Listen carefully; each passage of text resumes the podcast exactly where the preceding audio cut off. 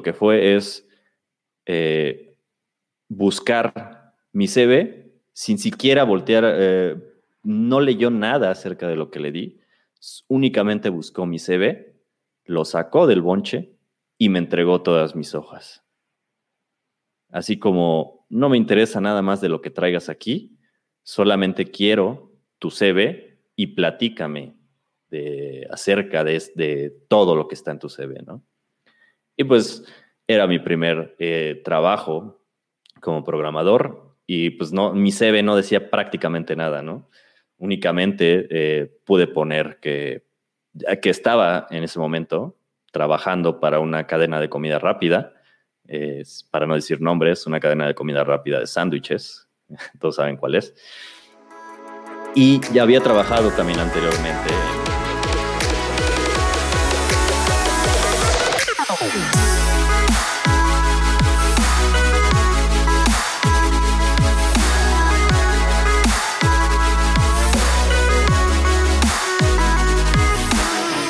Bueno, ya empezamos, acabamos de empezar este podcast. Eh, estamos estrenando temporada, ya está la, la temporada 3. Inicié, como siempre, los inicios a veces son un poco desastrosos.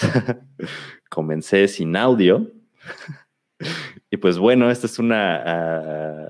Uh, este puede servir como un ejemplo de lo que te voy a estar platicando en este, en este episodio. Estamos comenzando eh, esta nueva temporada, la temporada 3. Eh, cada que hago una nueva temporada, eh, hago ciertos cambios y, por ejemplo, en esta nueva temporada, a partir de ahorita voy a empezar a transmitir también por Twitch, si prefieres esa plataforma. Eh, también estoy transmitiendo por YouTube y Facebook. Sin embargo, es probable que próximamente deje de estar eh, transmitiendo por Facebook. Así que te recomiendo que también te suscribas al canal de YouTube. Lo puedes encontrar con el mismo username, youtube.com slash Diego D3V. Como estoy en todas partes, por aquí eh, se encuentra abajo el username.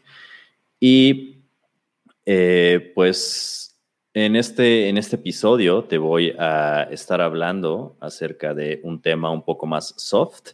Es un tema que me han estado preguntando eh, por los mensajes. Te recuerdo que estoy disponible para cualquier pregunta, consulta o definitivamente cualquier cosa en la que te pueda ayudar. Eh, estoy en, el, WhatsApp, estoy en Messenger, eh, Facebook Messenger.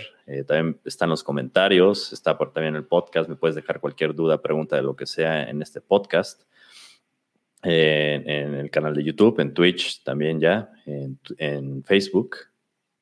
Y pues bueno, eh, te voy a estar en este episodio comentando este tema un poco más soft acerca de cómo conseguir trabajo como programador.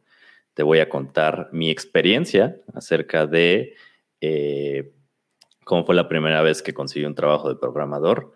Eh, y también, pues, quisiera, sé que, eh, hay un poco una, hay esta comunidad es un poco variada.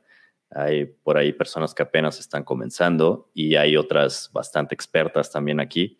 Y pues eh, también quisiera que, aportaran, eh, pueden comentar, también compartir con la comunidad, con, esta comunidad, sus experiencias acerca de su primer empleo de programadores. Entonces es, es, como la pregunta si pueden, eh, algunos que ya, ya tuvieron esta experiencia, pueden compartirlo en la caja de comentarios acerca de, comentar su primera experiencia, eh, su primer trabajo de programador. Y para los que apenas van comenzando, pues yo les voy eh, a comentar un poco acerca de la mía y tips de cómo conseguir su primer trabajo. Y pues sí, prácticamente cómo hacerle para ya obtener ese trabajo que tanto, tanto desean. Y pues vamos a comenzar.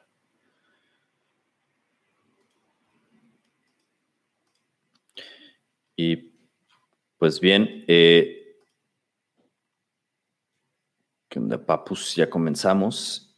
Y pues te voy a contar eh, ah, mi primer experiencia como programador, que mi primer trabajo como programador ya te había eh, dicho al inicio que siempre los comienzos son un poco así, o bueno, al menos así me ha pasado algunas veces. Y pues no fue la, no fue la excepción cuando tuve que conseguir mi primer trabajo como programador. Eh, mi primer trabajo como programador, eh, lamentablemente, o tal vez no lamentable, tal vez tenía que pasar por esa experiencia, pero eh, mi primer trabajo como programador recuerdo que fue con PHP. ¿Puedes creerlo? Yo critico, suelo criticar mucho aquí a PHP, pero efectivamente yo también tuve que utilizarlo, no solo la parte académica, sino también mi primer trabajo que tuve fue con PHP. ¿Y por qué te digo que, tal vez eh, siempre son así los comienzos, un poco desastrosos? Porque eh, te voy a comentar acerca de, qué pasó antes de, la, entrevista, de la entrevista que tuve que hacer para ese primer empleo. Pues bien, todo, todo empieza cuando yo al principio eh, apenas estaba, me acuerdo que estaba en primer semestre de la carrera de desarrollo de software, ingeniería en desarrollo de software.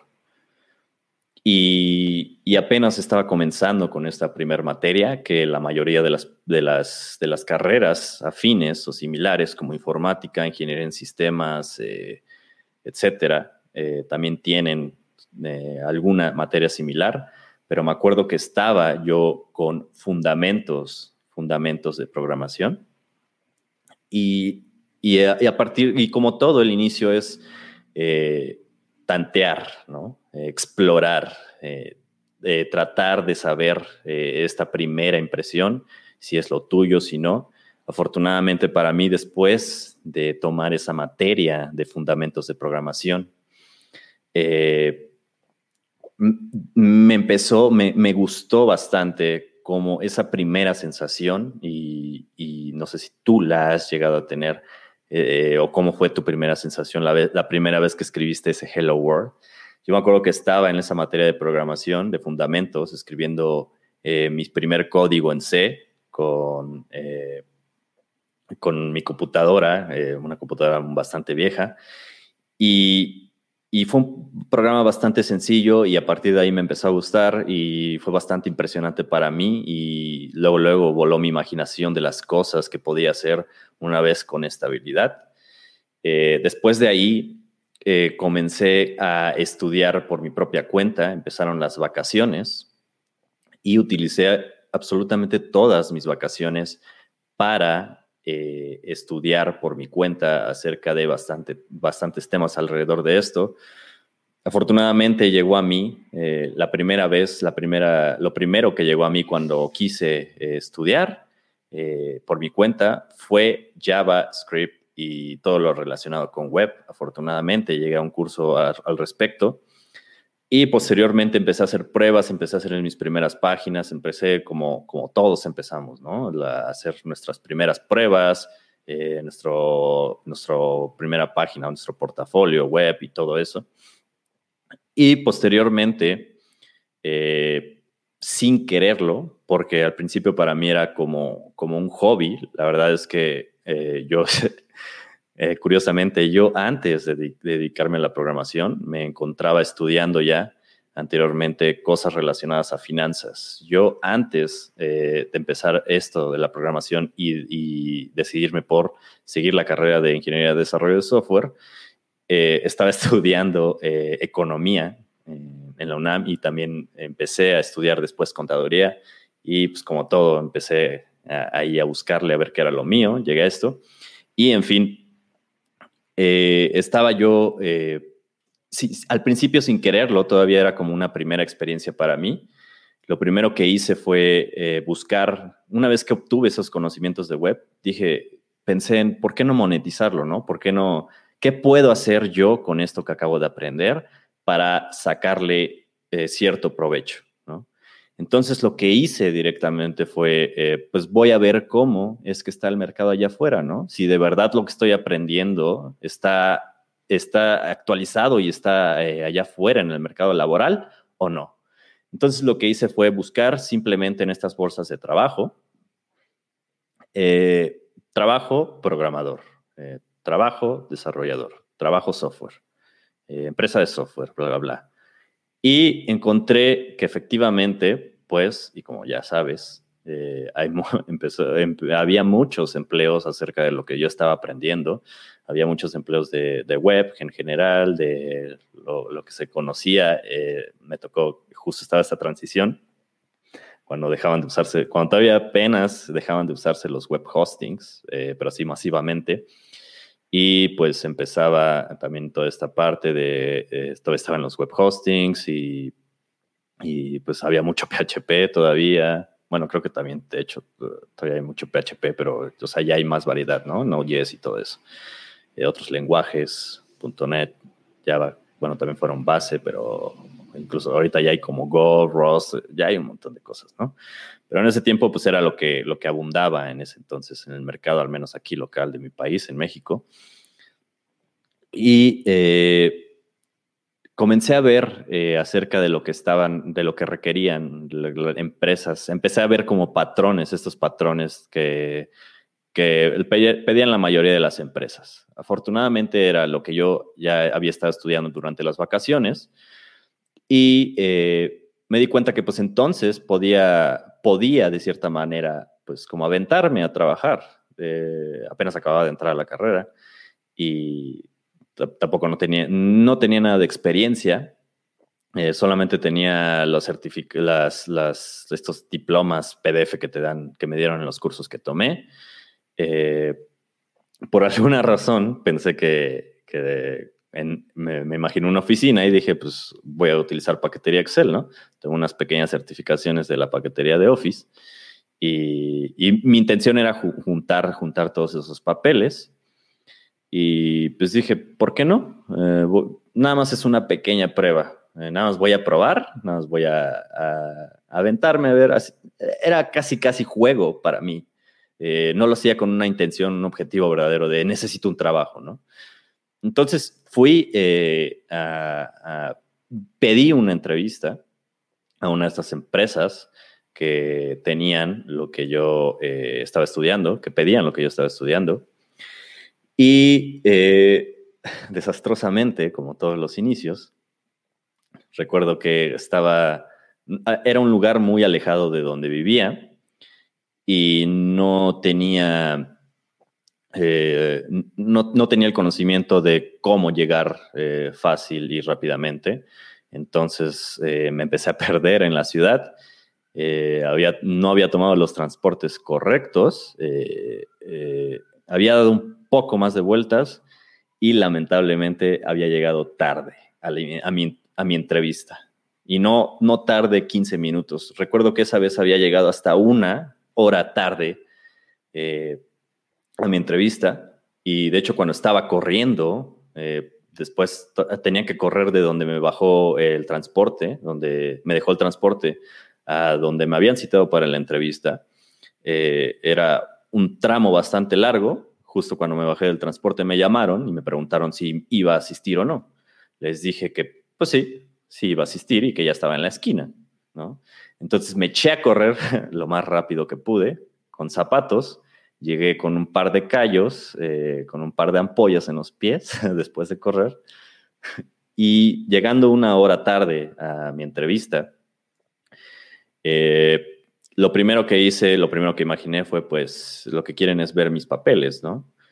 Y me acuerdo que me senté, me senté junto, eh, me senté enfrente de mi entrevistador y le di le di un bonchezote de hojas donde estaba mi CV, donde estaban mis certificaciones de, Office, mis diplomas de los cursos que había tomado, eh, una hoja, cartas de recomendación de, mis familiares, eh, todas las pruebas que podía conseguir. Y fue muy chistoso como agarró mi bonche de hojas y lo único que fue es eh, buscar mi CV sin siquiera voltear, no leyó nada acerca de lo que le di, únicamente buscó mi CV, lo sacó del bonche y me entregó todas mis hojas. Así como no me interesa nada más de lo que traigas aquí, solamente quiero tu CV y platícame de, acerca de, todo lo que está en tu CV, ¿no? Y pues era mi primer eh, trabajo como programador y pues no, mi CV no decía prácticamente nada, ¿no? Únicamente eh, pude poner que, que estaba en ese momento trabajando para una cadena de comida rápida, para no decir nombres, una cadena de comida rápida de sándwiches, todos saben cuál es. Y ya había trabajado también anteriormente en estos call centers.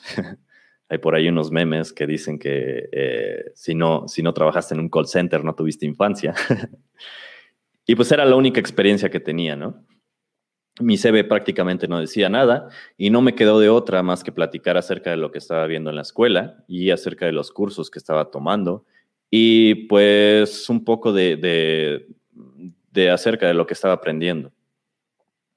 Y lo único que hizo fue hacerme eh, preguntas de qué sabía, qué no, qué, qué, frameworks sabía ya, qué lenguaje sabía y todo esto. Y pues yo dije, bueno, pues JavaScript, eh, CPHP, C, este, CSS, HTML, se, sabía un poco de jQuery, sé un poco de jQuery, bla, bla, bla. Y después eh, me, dijo, me, me, hizo como tres, dos, tres preguntas acerca de jQuery, eh, cómo seleccionar un elemento, cosas así súper básicas. Y posteriormente me dijo, ok, eh, está bien, pasa con mi compañera de allá para que hables sobre lo siguiente.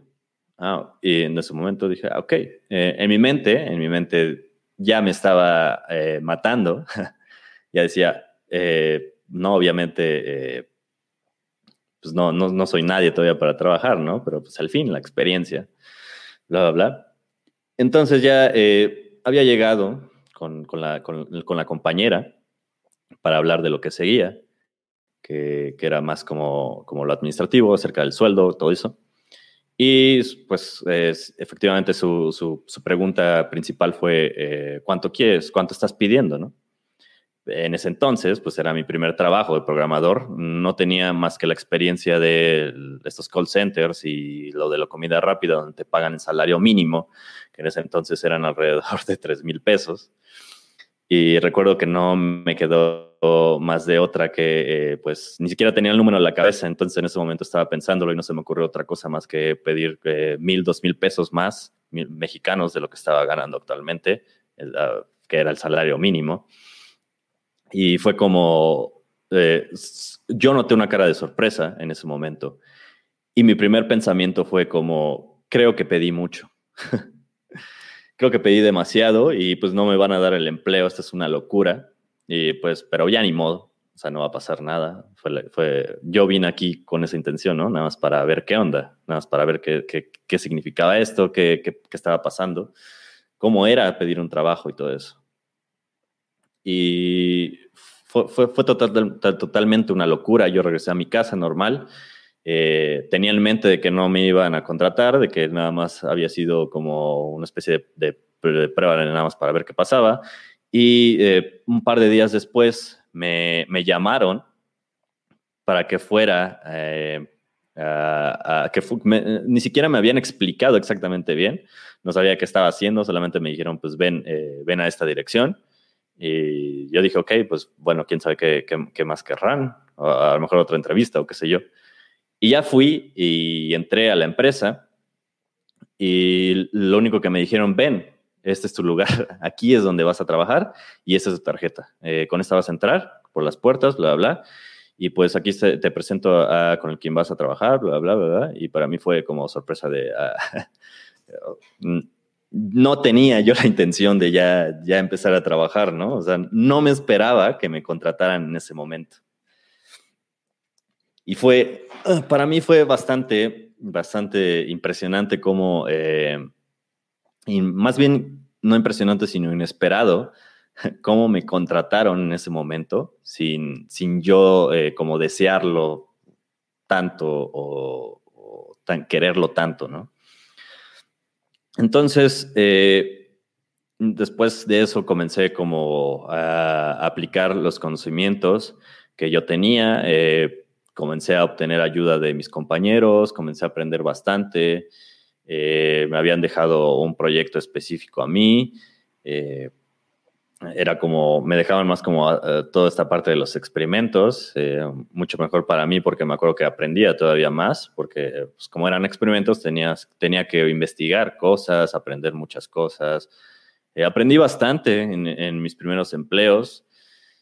Eh, me acuerdo que me salí porque empecé a estudiar eh, en estos tipos bootcamps, eh, donde te, enseñan, te llevan de la mano para construir un producto mientras vas aprendiendo y todo esto. Y pues eh, es curioso todo esto que te digo, porque de aquí, de esta experiencia que, tuve y de la que te voy a comentar más adelante, te puedo dar un par de tips que ya se los había compartido a las personas que me habían eh, preguntado acerca de cómo eh, conseguir mi primer trabajo, cómo conseguir un mejor trabajo. Y al menos, eh, como todo, te estoy contando mi opinión y, a partir de mi experiencia y de lo que yo conozco, de lo que yo sé y de cómo me han funcionado las cosas. Pues tips que te puedo compartir acerca de esta experiencia con ese disclaimer de te aplícalo como a ti te funcione, es uno, eh, quiero que veas cómo eh, hay que ver cómo está el mercado laboral. Es importante, eh, si quieres conseguir un trabajo, pues obviamente es importante ver, ir a las bolsas de trabajo y leer la descripción de qué están pidiendo, sin, sin dejarte llevar por ese miedo de no ser capaz, que por ahí le dicen, le, llegan a decir el síndrome del impostor, sin tener este miedo de no ser capaz porque no cubres el 100% de lo que están pidiendo.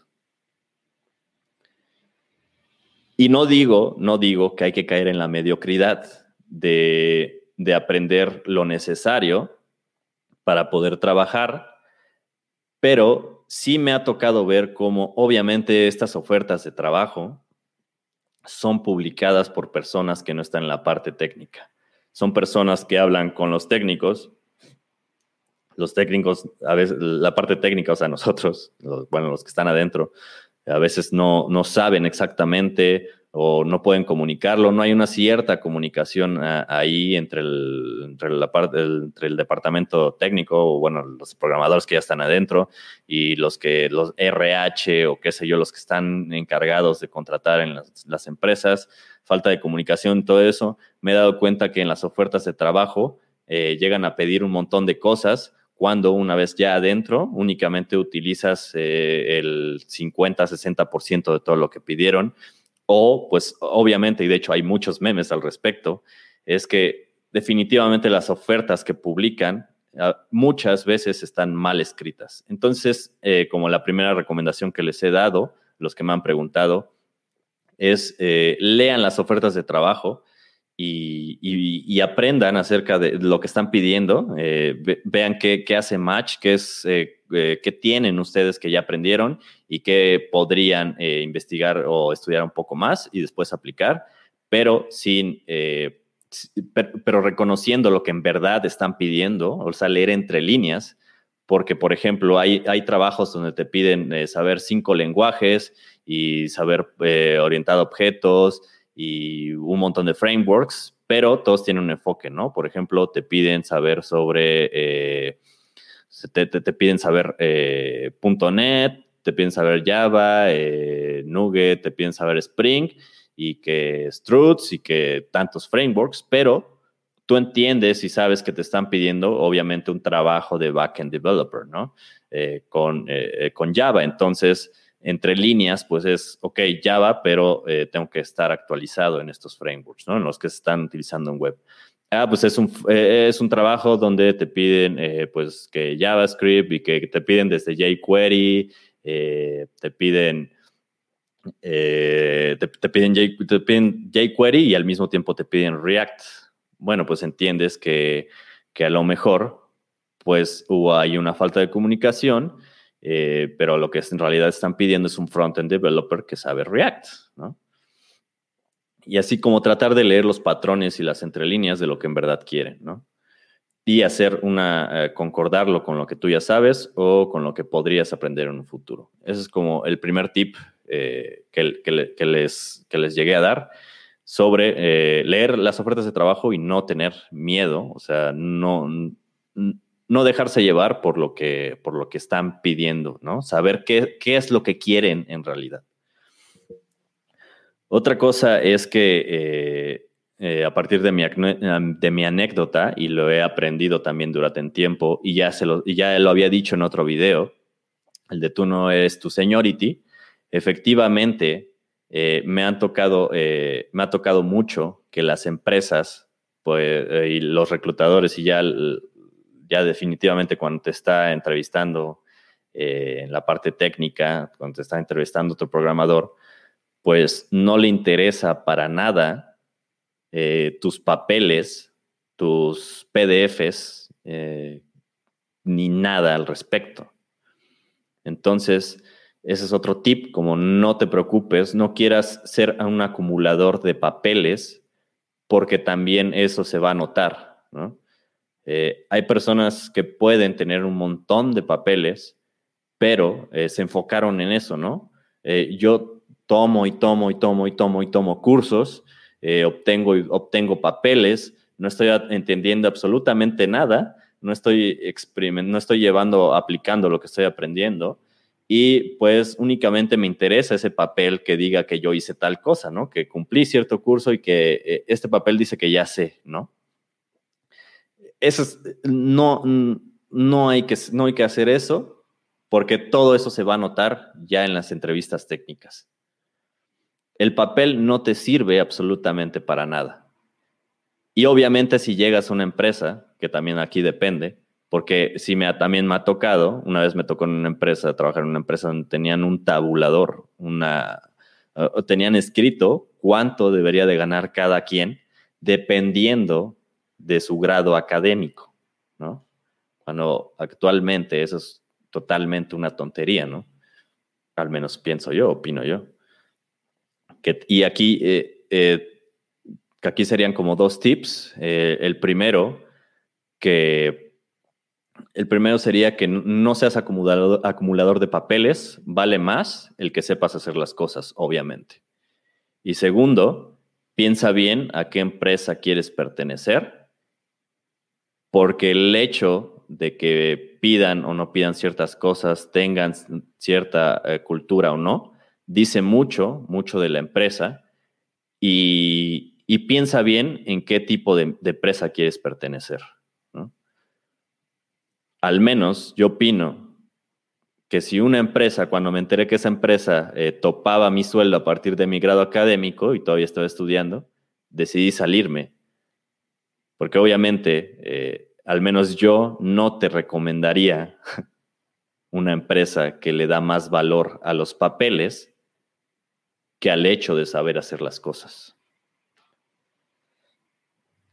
Y eh, ah, también otro, otro consejo a partir de esto, y también ya lo había dicho antes. Eh, bueno, lo hablé en el, episodio anterior, que te recomiendo que lo, no recuerdo si fue el, ah, fue el eh, dos, atrás, dos episodios atrás, fue el episodio 7, eh, donde estaba hablando acerca de, la diferencia, ¿no? Entre que si se necesita estudiar para ser programador, que si se necesitan saber matemáticas y todo eso. Eh, hay, como ciertos grados, hay ciertas diferencias, no, es, no por haberte salido de la universidad quiere decir que ya vas a, a hacerlo bien, no, no quiere decir, no por el hecho de haber dejado la universidad ya eres cool y ya absolutamente cualquier empresa te tiene que aceptar por, por, por quien eres, porque eres, eh, porque eres el próximo Mark Zuckerberg, nada no eres el próximo Mark Zuckerberg nada más porque dejaste la universidad, ¿no?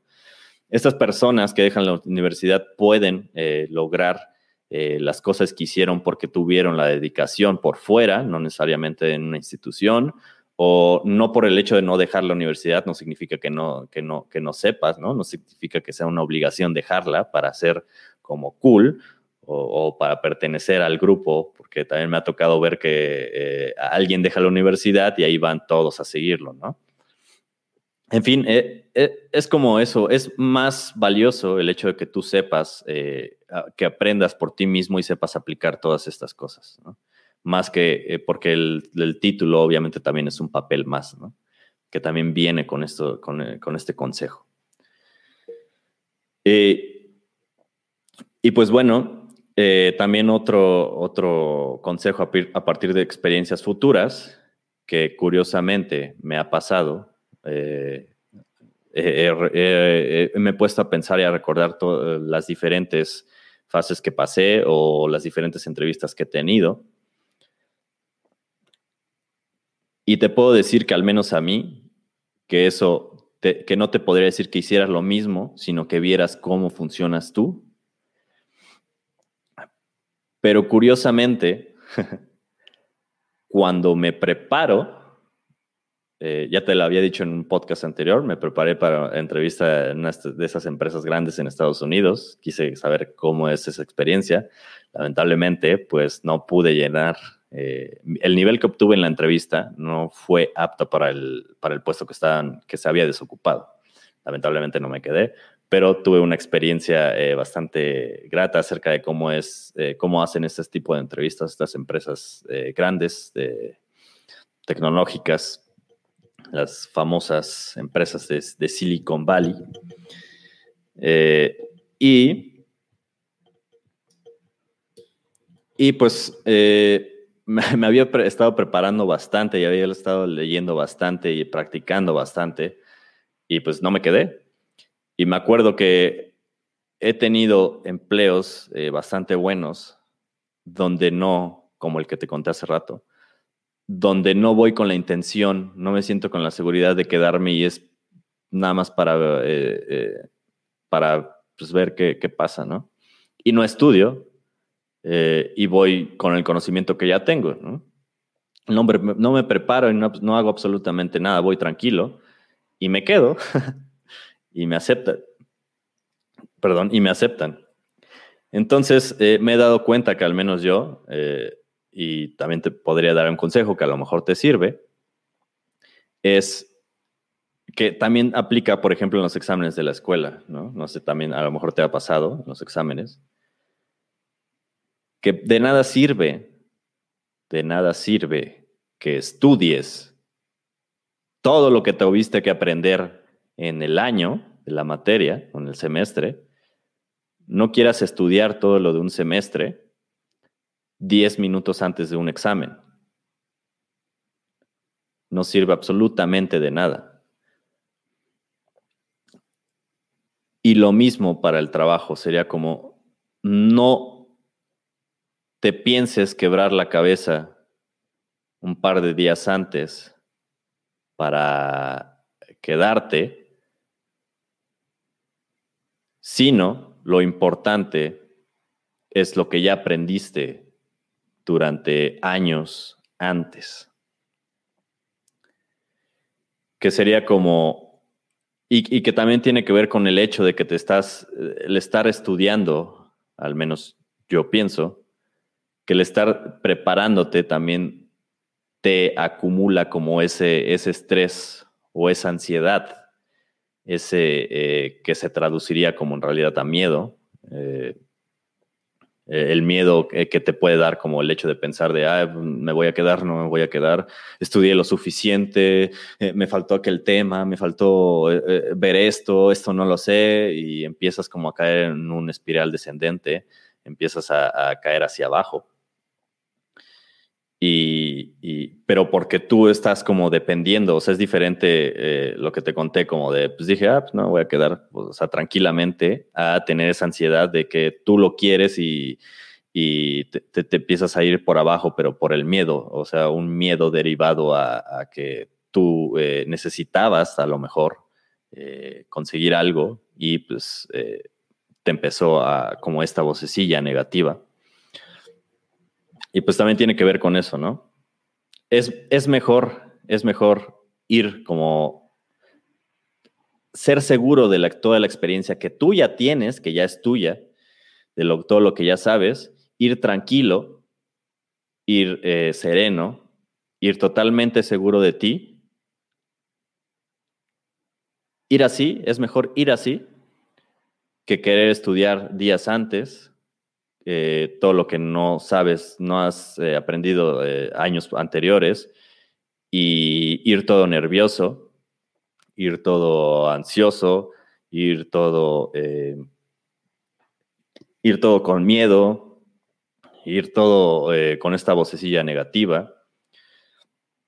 Entonces, eh, eso al menos es lo que me sirve para mí y podría darte el consejo, pero eh, el consejo en realidad sería como prueba a ti que te funciona o piensa cómo han sido tus experiencias al respecto.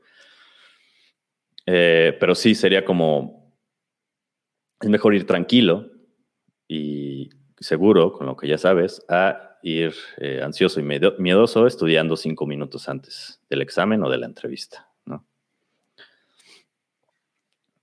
Y pues eh, eso es un poco de lo que te quería contar. Eh, voy a leer por aquí unos pequeños comentarios que nos han dejado acerca de esto.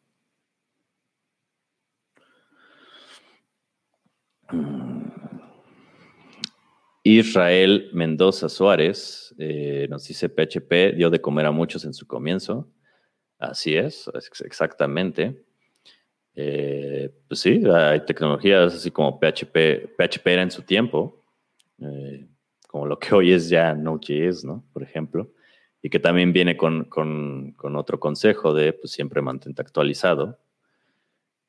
siempre evoluciona, el software evoluciona y nosotros tenemos que evolucionar con él. Sí, efectivamente, PHP nos dio de comer a muchos y pues ahora nos está dando probablemente otra tecnología. Y probablemente esa tecnología que nos está dando de comer ahorita ya no va a ser la que dé de comer el día de mañana. Pero sí, efectivamente, PHP en su tiempo era bueno. Aquí dice Carlos Edgar, que nos comparte su experiencia. Dice, yo conseguí mi primer trabajo por el 2018, marzo, sin tener experiencia alguna, solo puro conocimiento teórico y práctico, casi nada, pero poco a poco me fue integrando eh, a lo que es ser un programador y bien, ya pasado dos años y sigo autocapacitándome. Bueno, como a todos y a mí me, me, pasó, no tengas miedo y asume el reto y si quieres ser programador, desarrolla, eh, desarrollador, DevOps o lo que quieras ponle muchas ganas, paciencia y mucha paciencia. Cuando no te sale, cuando no te salen las cosas, eh, respira, analiza, y sigue codiando, lo disfrutarás, supongo. Pues sí. Eh, bueno, aquí está Carlos compartiendo una experiencia y pues sí, efectivamente eh, es como te recomendaría eh, prepararte y practicar, así como dice Carlos, autocapacitándose es, clave también, autocapacitarse, es aprendizaje continuo, todo eso, no quedarse con lo básico, no quedarse con lo que te decía, no creer, por ejemplo, que también está eso, no creer que porque ya vas a tener tu título, porque lograste pasar eh, la fastidiosa escuela eh, y ya tengo un título, ya es un papel con el que puedo entrar a cualquier empresa. No, también es tonto creer eso. Y pues sí, efectivamente, como dice Carlos, autocapacitarse, pues es lo que hay que hacer. Y eh, pues sí, efectivamente, ir, ir tranquilos y pues saber también que todos, que todos fallamos eh, como dice Carlos, eh, todos fallamos y lo importante es tener paciencia, perseverancia y pues aprender, seguir aprendiendo. También el hecho de fallar no es fallar en sí, porque aprendes, así como lo que te acabo de decir. Yo no me quedé eh, en esa empresa, a pesar de que estudié bastante, y pues no irse hacia abajo, ¿no? No, no irse, no perderse en esa espiral negativo, porque eh, también, también pasa que, y lo decía y lo quise decir con mi video de tú no eres tu seniority, también pasa que a veces no te, no te quedas en una entrevista, eh, digo, no te quedas en un trabajo, eh, no pasas la entrevista, o a lo mejor te dan un seniority eh, que no esperabas, o a lo mejor, no sé, incluso alguien te puede llegar a hacer un comentario de que, de que pues no eres tan bueno, qué sé yo. Y pues con mi video de tú no eres tu seniority, eh, no dejes que nadie te diga eh, de lo que eres o no capaz de, hacer o llegar a hacer. Eh, no dejes que esas, esas palabras o esas o, lo que te los que te juzgan o los que te ponen un letrero, nadie puede ponerte un letrero en la cabeza de lo que eres. No dejes que lo hagan no por el hecho de no haberte quedado en un trabajo o que te hayan incluso corrido de un trabajo, eh, necesariamente quiere decir que, que tú eres o no eres algo, ¿no?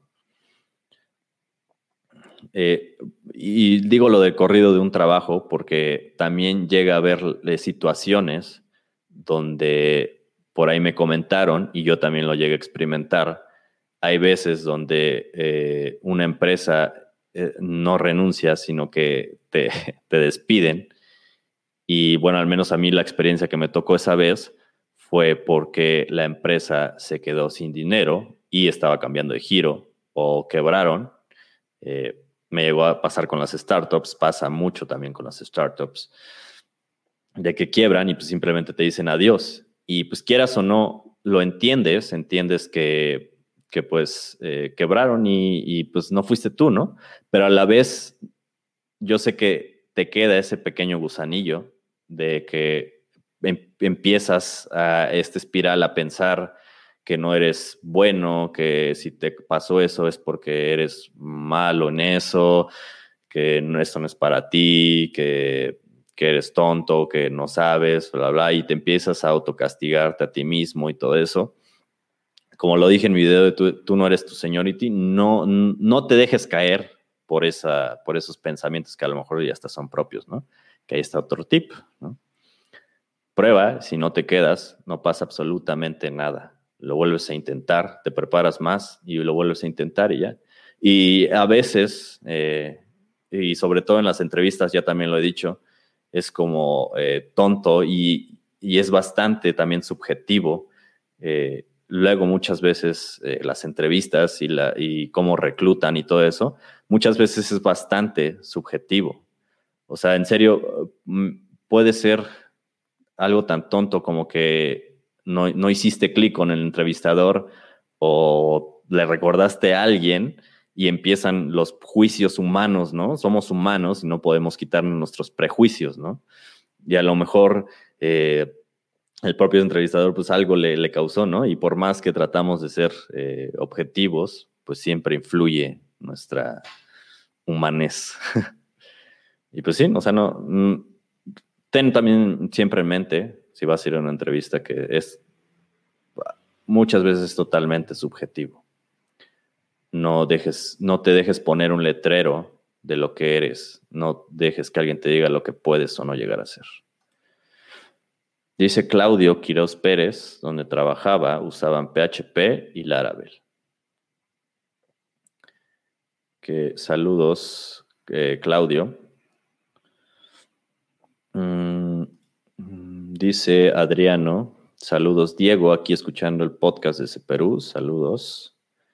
Mm, dice Ángel Cruz, yo comencé a estudiar desarrollo web a finales del año pasado y considero que tengo un nivel decente, pero casi todas las ofertas que encuentro piden título universitario y apenas voy a la mitad de mi carrera. ¿Crees que debería aplicar aún así?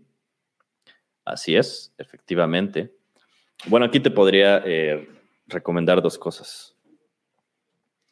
Me han llegado a mí ciertos mensajes y donde me han dicho, eh, por ejemplo, también esta parte eh, que, por eso hice el video de Tú no eres tu seniority, donde a veces les dicen eh, que son juniors o les dicen que, que no pueden aspirar, como me pasó a mí, a, más sueldo porque no tienen carrera, o, que, o sí, o les dan un, cierto seniority eh, subjetivamente, como lo dije en mi video. Y cuando les pregunté qué sabían hacer o, qué les faltaba aprender o por qué les estaba pasando esta situación, eh, veo su porta me, pasan su página web, veo su portafolio, eh, sabían React, sabían Firebase, sabían Vue, sabían Tailwind, sabían todo lo nuevo que está ahorita, sabían eh, otros lenguajes de programación. Tenían un portafolio bastante bueno de proyectos personales o side projects que habían hecho y les dije que, y, por eso hice ese video, de que se salieran inmediatamente o de que, de que estaba bien que se hubieran dado cuenta de eso, porque estaban eh, subestimando sus capacidades. Y que también sería como, como, como sí, como parte de esto. Eh, y como lo dije, a, veces eh, las ofertas de trabajo piden un montón de cosas cuando en realidad ya, eh, incluso también en la entrevista, que de hecho también hay muchos memes al respecto, eh, te preguntan sobre, vi un meme bastante eh, chistoso, lo publiqué en, lo, había publicado, no me acuerdo si, si ya lo subí, donde, donde está, está por ahí un meme que dice en la entrevista, ¿no? Dibújame en el pizarrón un algoritmo para hacer tal, tal, tal y tal, ¿no? Y, y, en la otra viñeta estaba ya dentro del trabajo. ¿Por qué no podemos hacer ese botón más grande, no? y pues es, o sea, es real. Eh, las ofertas de trabajo piden un montón de cosas. En la entrevista todavía te, pueden llegar, o, a veces no, a preguntar un montón de cosas. Y ya trabajando es totalmente diferente, ¿no? Estás haciendo algo que no tiene nada que ver con lo que te pidieron o con lo que, con lo, que te preguntaron en la entrevista. Y pues sí, o sea, como respuesta sí, eh, digo, también hay que quitar es, como ese miedo, o sea, ¿qué, es lo peor que puede pasar, no? Eh, como dice por ahí eh, un querido amigo, y esta frase ya la he escuchado varias veces y creo que es una muy buena filosofía, el no ya lo tienes, el, no ya lo tienes, ve por el sí, ¿no? O sea, que, y es eso, o sea, ¿qué es lo peor que, podría pasar? Pues te dicen, no, gracias, ¿no? O sea, no, no te pasa nada. Y pues sí, mi respuesta es sí. Eh, como te digo, hay muchas ofertas de trabajo que piden un montón de cosas y pues no, no, no, mm, terminas haciendo o, lo que en realidad quieren es otra cosa, ¿no? Es como, como, como te decía, o sea, ponen un montón de cosas, eh, ponen mil lenguajes, mil frameworks, cuando en realidad lo que quieren es un desarrollador web frontend que sepa React. Entonces mi, mi consejo es sí.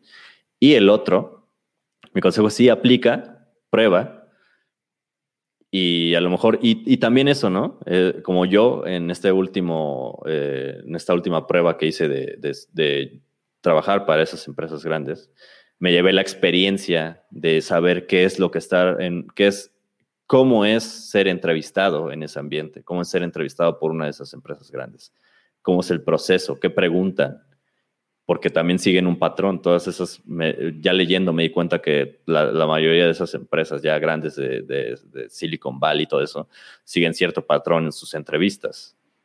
Y si, llego a aplicar otra vez o incluso para otra empresa, ya sé cómo es, ¿no? Y también eso, o sea, aplica de todos modos, ¿no?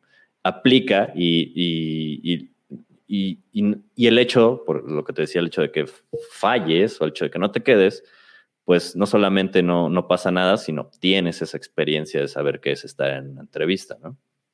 Porque también me acuerdo eh, que la primera vez que pedí trabajo, no relacionado a programación, la vez que pedí trabajo en ese call center, iba, eh, lo que a mí me habían enseñado en la escuela, pues era ahí el traje y todo eso, ¿no? Que tienes que llevar, ir bien vestido y todo eso. Me había comprado un traje, mi primer traje, había llegado súper eh, bien vestido, mi traje de tres piezas, mi CV, mi portafolio, así muy propio, llega a la empresa, buenas tardes, eh, eh, ¿qué tal? Buenas tardes, así muy y me veía chistoso, ¿no? Porque todavía era un niño, creo que apenas tenía 17 años y me veía chistoso con traje, ¿no? Y las personas efectivamente se me quedaban viendo, ¿no? Y cuando entré nadie llevaba traje y es como... Y pues también eso, ¿no? O sea, aprendes, tienes esa experiencia. Ahí aprendí que pues ya eh, en mi generación pues ya nadie está pidiendo eh, traje, ¿no? Para trabajar hay ya mucha flexibilidad respecto a eso y lo aprendí, ¿no? O sea, tuve que pasar esa como vergüenza o experiencia chistosa pero pues tuve esa experiencia y pues sí, es el consejo, o sea, como si aplica, explora y aprendes, ¿no? Obtienes esa experiencia de ir a, la entrevista. Y a la vez, el otro consejo es también, o sea, prueba, pero eh, pregunta o ya estando en la entrevista, muchas veces te dicen eh, que si tú tienes preguntas acerca de la empresa, es si de verdad eh, piden como, o sea, si de verdad el, grado académico es tan importante y piensa, y piensa tú, si de verdad quieres pertenecer a una, empresa donde para ellos lo que vale o el valor de una persona está dado por un papel, que en, este caso, al menos yo en lo personal, pues no quisiera, yo no quisiera pertenecer a una empresa donde, donde piden título, donde me piden una cédula. La tengo, la tengo, pero si una empresa la pide, pues obviamente sé, sé qué tipo de valores y qué filosofía tiene y no va, con, no, no va acorde a lo que yo, a lo que yo opino, lo que yo creo, en lo que yo creo, lo que para mí tiene más valor. Pues e, e, ese es el otro consejo. Eh, piensa bien si, si es lo que quieres, si va acorde a ti, si tú también le das valor a un título y quieres pertenecer a una empresa donde valoran el título, pues entonces sí, eh, pues adelante, eh, obtiene, obtiene, el título y pues busca una empresa de esas. Yo no te recomendaría eso, pero pues te digo, si es, son parte de tus valores, tú también valoras eso, pues adelante. Y bueno, también te podría recomendar que, no sé exactamente en, qué país, en qué ciudad te encuentres, pero eh, me puedes enviar un mensaje. Eh, yo eh, por ahí tengo, tengo conocidos que están buscando, que buscan, tienen agencias y o también startups que están buscando gente, como, como, como personas como nosotros que estamos en esta comunidad, que siempre se mantienen actualizados y que siempre están aprendiendo constantemente por su cuenta y todo eso. Y si quieres enviar un mensaje, si te encuentras en la Ciudad de México. Y pues bueno, eh, también otro consejo, al menos eh, lo que yo he aprendido, es que, por ejemplo, empresas, no busques empresas, eh, empresas estas bastante burocráticas, si tú valoras más como el aprendizaje autodidáctico. No todas, no todas. Yo, yo, actualmente estoy trabajando para una empresa que se consideraría dentro de estas, pero no le dan esa importancia al título, ¿no? Le dan más importancia como a lo que sabes y a, tu autoaprendizaje y todo eso. Pero en sí, en sí, eh, busca más startups. Busca más como startups o agencias. Que normalmente aquí, eh, en, esas, mm, le dan más importancia a eso, ¿no? A, tu, a que seas autodidacta y que a lo que en realidad sabes, más que al título sí, te recomendaría buscar startups o agencias. Que por cierto, otro consejo aquí es, eh, me acuerdo que igual de mis primeros trabajos eh, fueron agencias, eh, pequeñas agencias,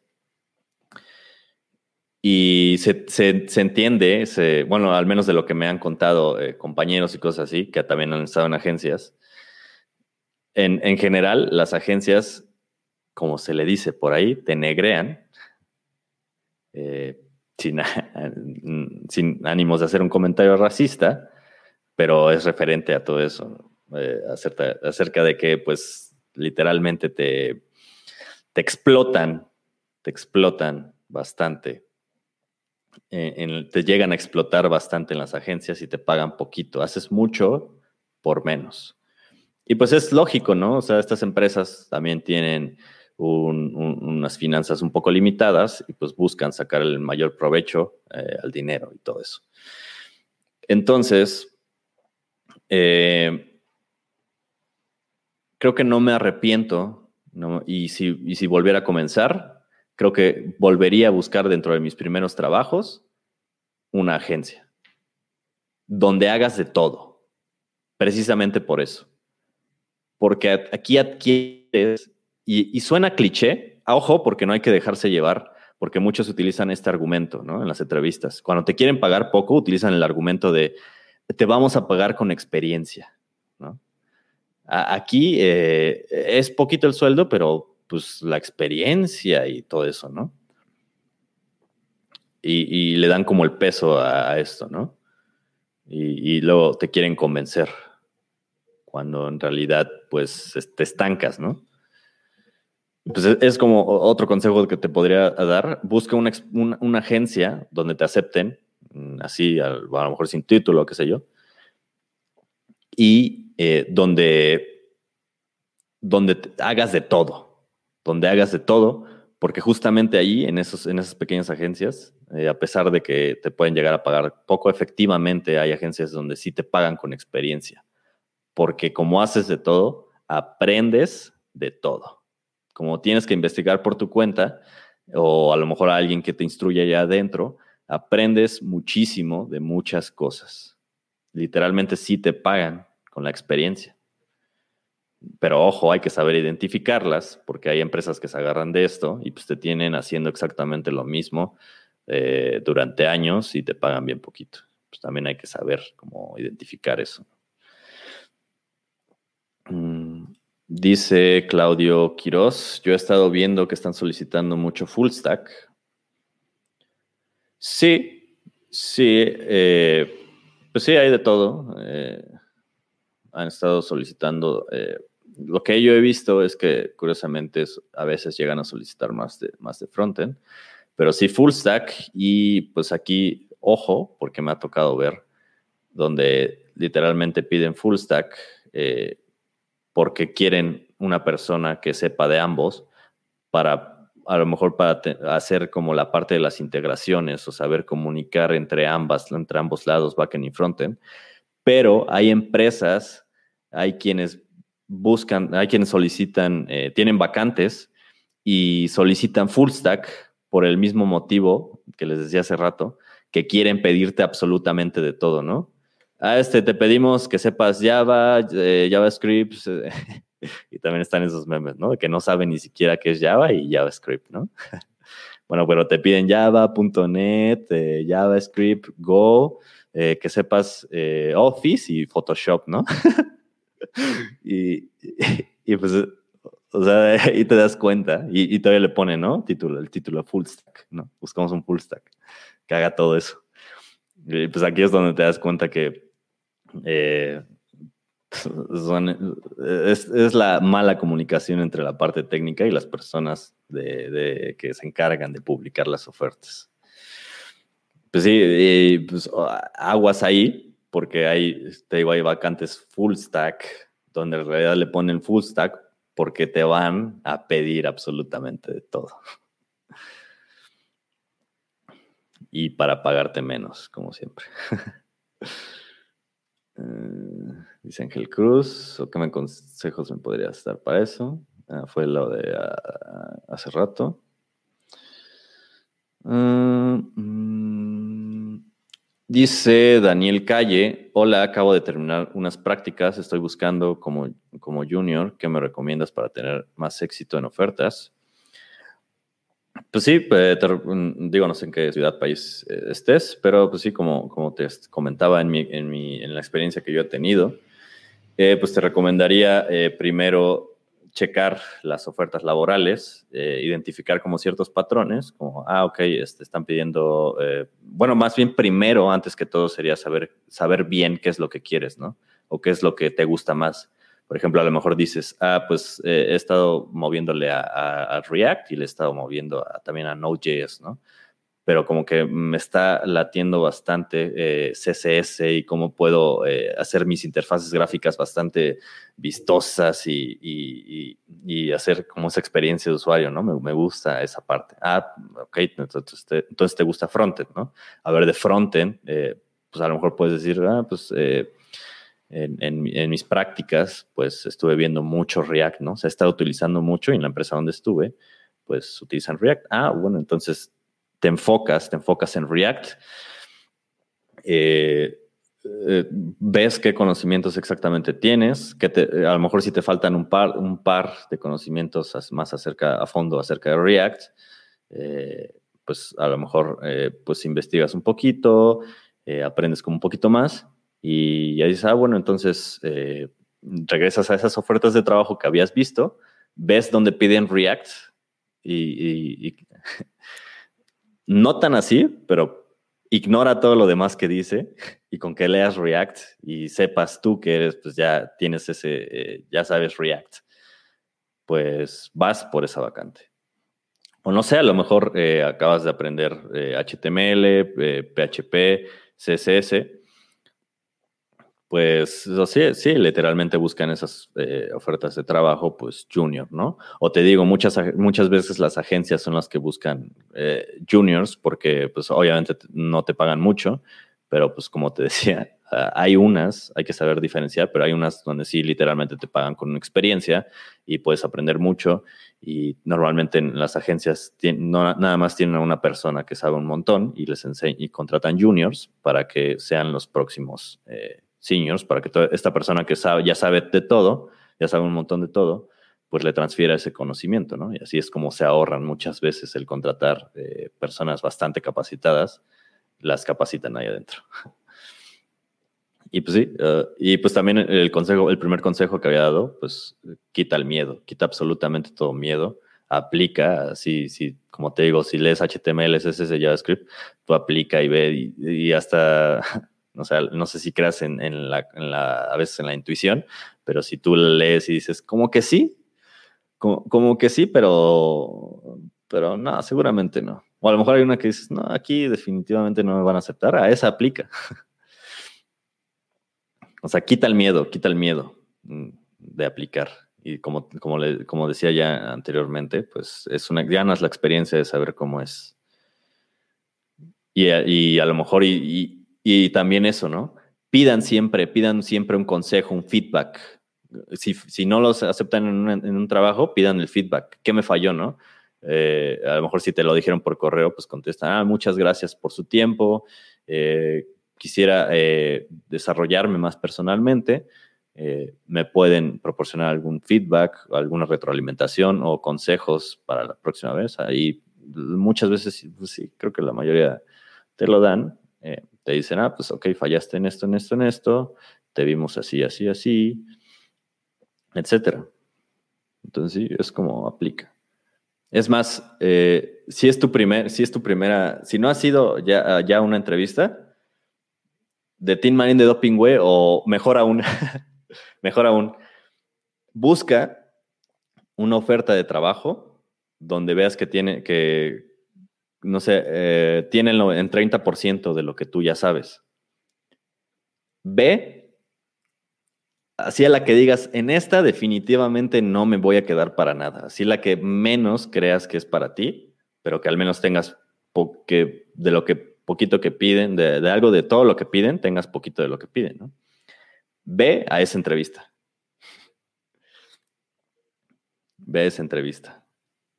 Nada más por, por, para saber, ¿no? Cómo es tomarla.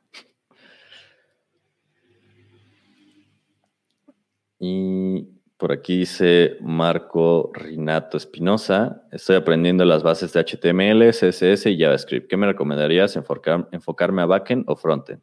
¿Y a qué frameworks le ves más futuro? Pues sí, Marco, eh, pues HTML, CSS y JavaScript, pues serían absolutamente para frontend, ¿no? Por ahí, si ya sabes JavaScript, podrías aprender un poco de Node o de Dino y pues ver. Lo, que te diría sería como explora, explora, explora qué es lo que en realidad te gusta a ti, ¿no? ¿Qué es lo que te llama? a lo mejor te gusta mucho, el, también te gusta el diseño, ¿no? A lo mejor también te gusta el diseño y, pues combinas, ¿no? Tus dos gustos. Me gusta bastante el diseño y me gusta programación, ah, pues puedo hacer las mejores interfaces de usuario, ¿no? O a lo mejor tú dices, ah, me gustan bastante los algoritmos y las matemáticas eh, también. Eh, entonces, pues puedo, sé que puedo hacer eh, con servidores que el performance de este servicio que le doy al usuario sea el máximo. Y no necesariamente tienes que ser un experto, pero pues sí, o sea, es como, como ve explorando. Te recomendaría más como explorar. Primero saber qué te gusta. Me acuerdo que las primeras veces que estaba en esto, que, que a lo mejor ahí te llega a pasar, es que te vuelves, que por ahí le decían agnóstico, ¿no? De los lenguajes. Y, es como, era como, me acuerdo que muchos utilizaban este término pomposo para, para decir que sabían un montón de todo, ¿no? Pero en realidad es esa, es esta como, sí, como el, gusanillo de explorar, donde sabes muy poquito de todo, pero mucho de nada pero creo que es una fase necesaria porque es justamente donde te vas dando cuenta que te gusta y que no. Pero ojo aquí, porque eh, si vas aprendiendo un montón de cosas, tampoco eh, por saber, por ver un par de ejemplos de, no sé, de tres lenguajes, ya digas que sabes esos tres lenguajes. Que a lo mejor te podrías, sí te podría servir, como por ejemplo, eh, como, pues sí, como explorar. a lo mejor aprendes de muchos lenguajes, te gusta más uno, le estudias más de ese y pues ya encuentras una oferta por ahí donde pidan algún junior y o a lo mejor una oferta donde pidan eh, dos lenguajes, pero tú sabes uno y pues ya a lo mejor vas explorando acerca de ese otro lenguaje y a lo mejor te va gustando más y haces un cambio o, no sé, a lo mejor ya con esto, con esto que sabes, puedes obtener un empleo de frontend pero obviamente vas a tener comunicación con los del backend y pues ya vas explorando también, como vas aprendiendo como esa parte y saber si mejor haces ese cambio, así. Pero sí, o sea, te dirá más como explora. ¿Y a qué frameworks le veo más futuro? Por ejemplo, aquí eh, te diría que, por ejemplo, lo que te decía, si vas a, si, ya sabes JavaScript y quieres ver un poco cómo es del backend, pues te diría que mejor aprendas poquito más de, de Notes, pero le, mm, le, le, hagas más estudio, tengas más estudio acerca de Dino. Ya lo había dicho en el otro podcast, en los otros videos, Dino ya, ya va a reemplazar a Node y sigue siendo un tema de controversia. Si Dino apenas está lanzándose, pero por Dios, es como lo hizo el mismo creador de Node.js. o sea, ya literalmente, o sea, digo, ya lo pueden escuchar en mis otros podcasts, mis otros episodios, pero sí te diría que, por ejemplo, si ya JavaScript, en vez de eh, estudiar mucho Node, pues ve mejor Dino. ¿no? Frameworks, al menos frameworks de, de, es para el backend. Frameworks de frontend, de, por ejemplo, de aquí te puedes saltar de, de HTML, CSS y JavaScript. A, yo te diría que React, me gusta más React y es incluso más sencillo, porque también está Angular, Angular, pero siento al menos que es, siento que es algo complejo para el frontend y luego si, si, es, si va a ser tu primer framework, puede incluso también como causarte con frustración el hecho de que es que tiene un montón de cosas. Pero sí, o sea, te diría como pues, React. Eh, React va a seguir, va a seguir por mucho tiempo. Y por cierto, un, algo interesante que vi es que eh, y, nada más vean ese patrón, ¿no? Ah, ya se había visto en las estadísticas de, de Stark Overflow que Angular va hacia la baja, que Angular va hacia la baja en, popularidad y, en los lenguajes que más, digo, los frameworks que más, más queridos, definiendo esto como personas que lo prueban y lo volverían a usar, ¿no? Va a la baja, o sea, como que las personas no, no está teniendo mucha aceptación y por ejemplo, por ahí me habían pasado un dato bastante interesante donde Google, no hay ninguna noticia, chéquenlo en Twitter, pero Google me parece que despidió, igual es Twitter, ojo, es Twitter, tampoco lo, tampoco lo consideren como un, un hecho, ¿no? Investíguenlo más en Twitter, pero despidieron a gran parte del grupo que estaba encargado del mantenimiento de Angular. O sea, sé que es open source y que varias personas contribuyen, ¿no? Pero es un framework que nació en Google. Las personas encargadas de todo eso creo que fueron despedidas. Y por ejemplo, React, pues, en React tienes a Dan Abramov, ¿no? Que es como el que más le da mantenimiento al React y saca demasiada información acerca de esto. Y es como, es como el exponente acerca de React. Y una, eh, hace poco leí un tweet donde decía que, donde había una discusión acerca del futuro, ¿no? De los frameworks. Y, y Dan hizo un tweet bastante interesante donde dijo prácticamente que a donde sea que se esté moviendo, ah, creo que el tweet fue como pregunta, ¿no? Hacia dónde vamos con React, con todos los cambios que está viendo, ¿no? Por ahí habían dicho que, ah, pues bueno, a lo mejor eh, ya hay demasiada carga en el frontend y con el tema de las eh, SPAs, eh, ah, como que el futuro ahora es, por ejemplo, lo que está haciendo Next acerca del server-side rendering y todo eso.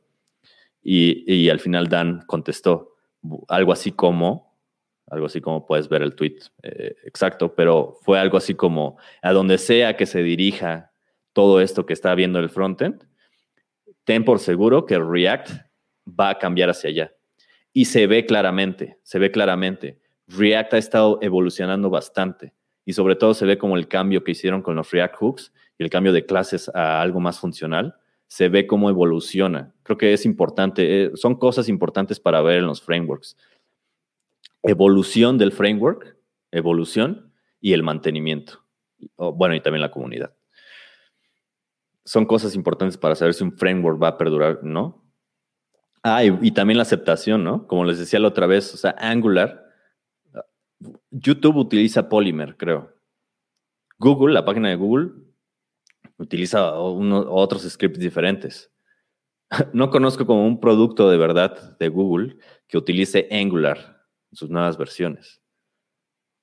O sea, como no, no creen en su propio producto, ah, pues se podría leerse así. O a lo mejor tienen tantas cosas que a lo mejor prefieren uh, otras de sus otras tecnologías como Polymer, ¿no? Y React, hecho por Facebook, Facebook utiliza React, ¿no? No es como que vayan a decir, ah, este, hasta aquí React, ya vamos a utilizar otra cosa, ¿no? De la noche a la mañana. Y si lo hacen, ten por seguro que pues ya con toda su filosofía open source, van a hacer va a ser también esa tecnología open source. Entonces, por eso le veo yo más futuro a React y te recomendaría React definitivamente si quieres aprender algo del frontend.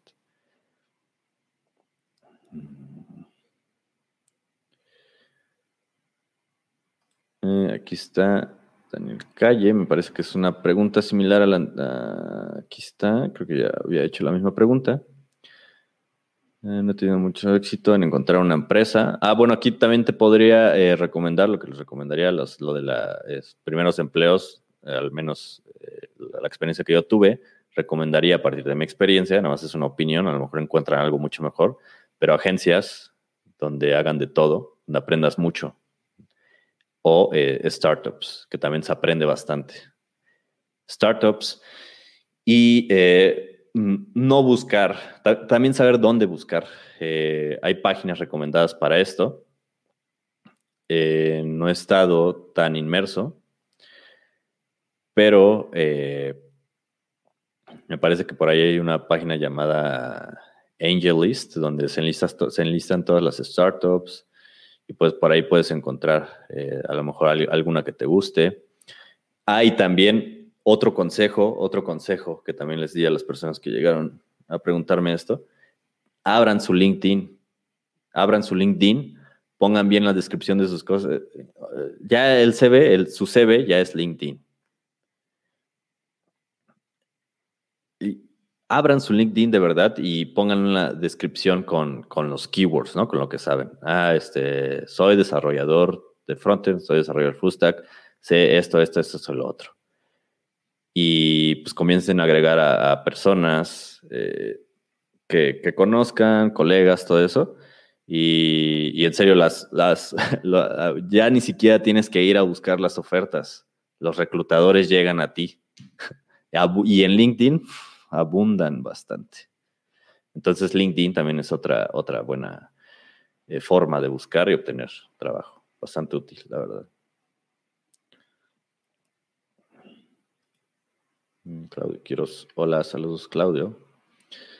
Dice William Samuel Soto Quesada, ¿realmente es necesario el título universitario?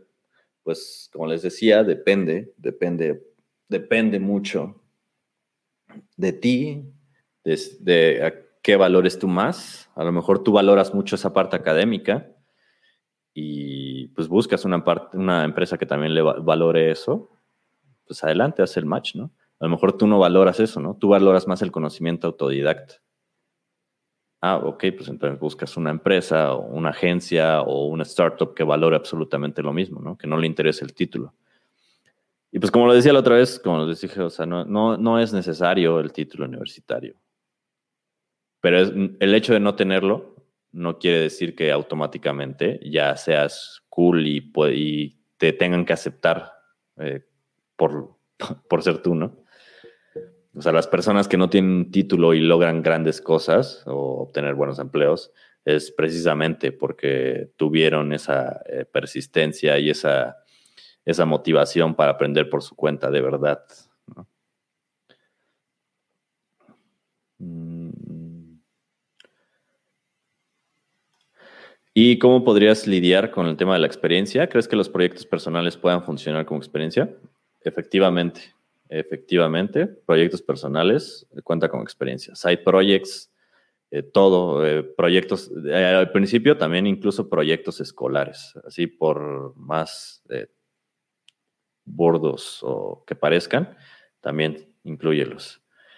Y, y ojo aquí, también otro consejo, otro bastante buen consejo, que ya lo había dicho también en mis otros podcasts, ¿no? Acerca de de, lo, de, los reclutadores y todo esto, que yo, que yo opinaba que la mejor forma de saber si alguien merece un, un seniority u otro, o la mejor forma de entrevistar, o sea, en vez de hacer estas entrevistas de cinco minutos y un par de preguntas, ¿no? Como si fuera, como si fuera escuela o cosas así, eh, que vieran, que, que mejor vieran lo que hace cada persona, ¿no? Los proyectos. Y entonces un buen consejo que te puedo dar, que también, y sirve muchísimo, sirve, te sirve muchísimo a ti para experiencia, para tu portafolio, a las empresas para ver qué has hecho, qué estás haciendo. Y, sí hay, sí, sí, sí he encontrado, sí he llegado a encontrar empresas donde le dan valor, por ejemplo, a eso. Y he llegado a estar ahí.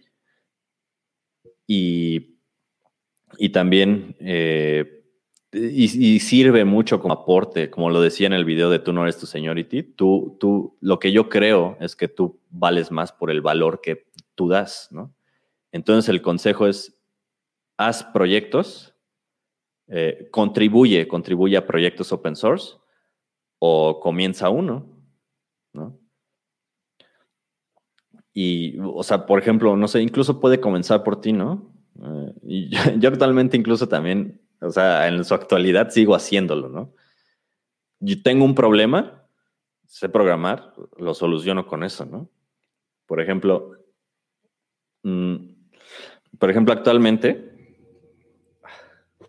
por ejemplo, actualmente, eh, con todo esto que estoy haciendo, pues, llegan a surgir eh, como cosas, ¿no? De, por ejemplo, donde estoy transmitiendo, al principio, eh, pues tuve, estaba utilizando OBS y, por ejemplo, esto de los comentarios y todo eso, eh, me puse a, a desarrollar un, un, por ahí un proyecto que me ayudaba como a sacar estos lower thirds o cosas acerca de este, de este live, ¿no? Que me, que me iban a ayudar en el OBS. Encontré este software donde estoy transmitiendo actualmente. Pero, por ejemplo, eso que ya hice me sirve para un futuro proyecto donde eh, le tengo que dedicar tiempo. También, también eso, ¿no? Eh, piensa antes, planea antes como qué, qué, vas a hacer exactamente, ¿no? Pero, por ejemplo, estoy, yo estoy, actualmente estoy haciendo como pequeños, mis pequeños propios softwares que me ayudan como a, esto que estoy haciendo, ¿no? Y, por ejemplo, estaba como investigando cómo hacer mi, mi, mi propio, este tipo de software, ¿no?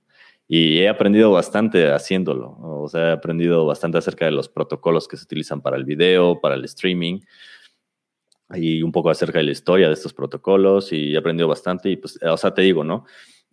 a lo mejor, y tú tienes algún problema que puedes resolver tú mismo con programación, pues hazlo, ¿no? O a lo mejor alguien, alguien tiene algún problema, pero tampoco, o sea, no volar, no, no viajarte, ¿no? De, me acuerdo que igual a mí me pasó que, me acuerdo cuando escribí mi primera línea de Hello World, y ya mi cabeza estaba así, ah, ya sé que a partir de ahorita voy, ya sé, voy a hacer un, mega software que estaba, eh, vivían en, ese entonces con, con mis papás, ¿no? Y, decía, ah, voy, voy, a hacer un software que le ayude a mis papás como a hacer eh, las compras y le puedo meter con programación que le ayude a, a, mi, a, mi, mamá de cómo hacer una receta, ¿no? Un software con recetas y no sé qué.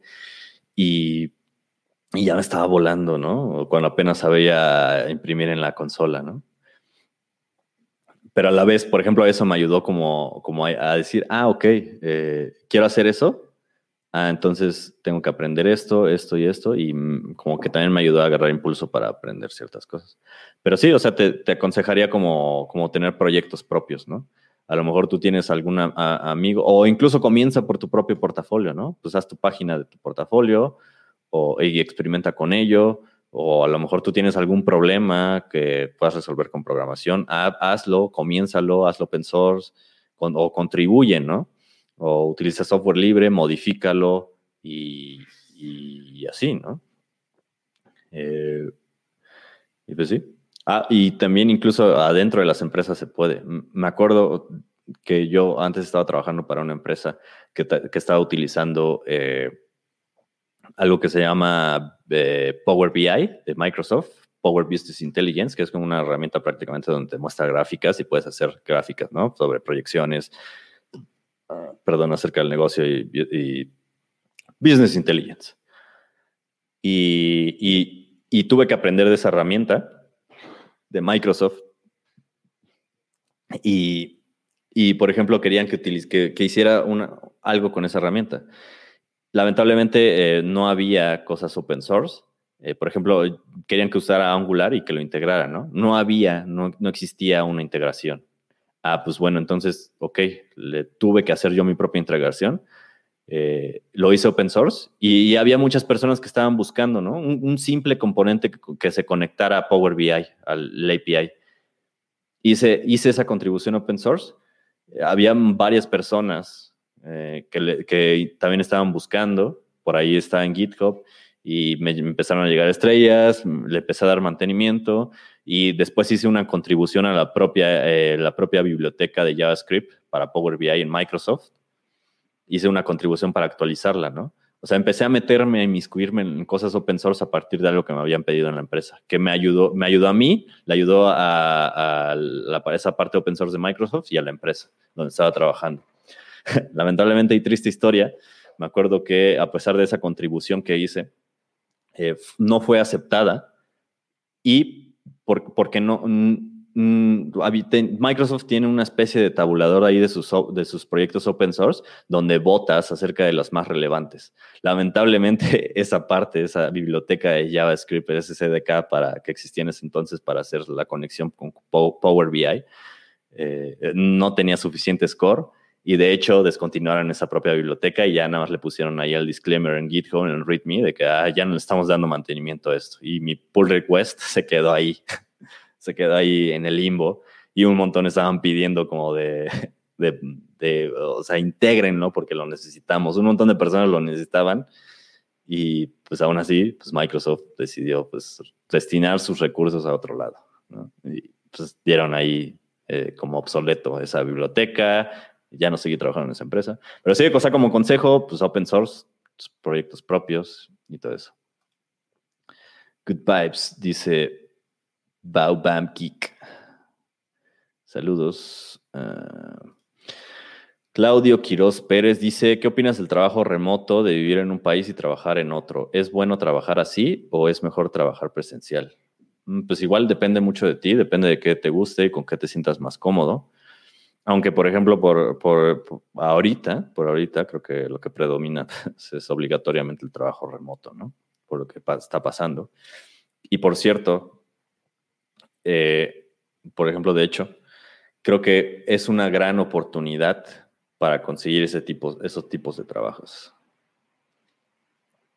Porque, por ejemplo, yo, yo empecé a buscar, como les decía, esto de la, de, de acerca de, de, como saber esta parte, ¿no? De qué es como, como, como, aplicar para una de estas empresas grandes y empecé a ver como qué, onda con Estados Unidos. Por ejemplo, es una oportunidad perfecta porque se están abriendo bastantes empleos al trabajo remoto y es como una oportunidad perfecta si quieres un trabajo remoto para ir en este momento por ellas, porque ahorita está, está incrementando eso el trabajo remoto, entonces como no, si te gusta, es una oportunidad perfecta para buscarlo ahorita.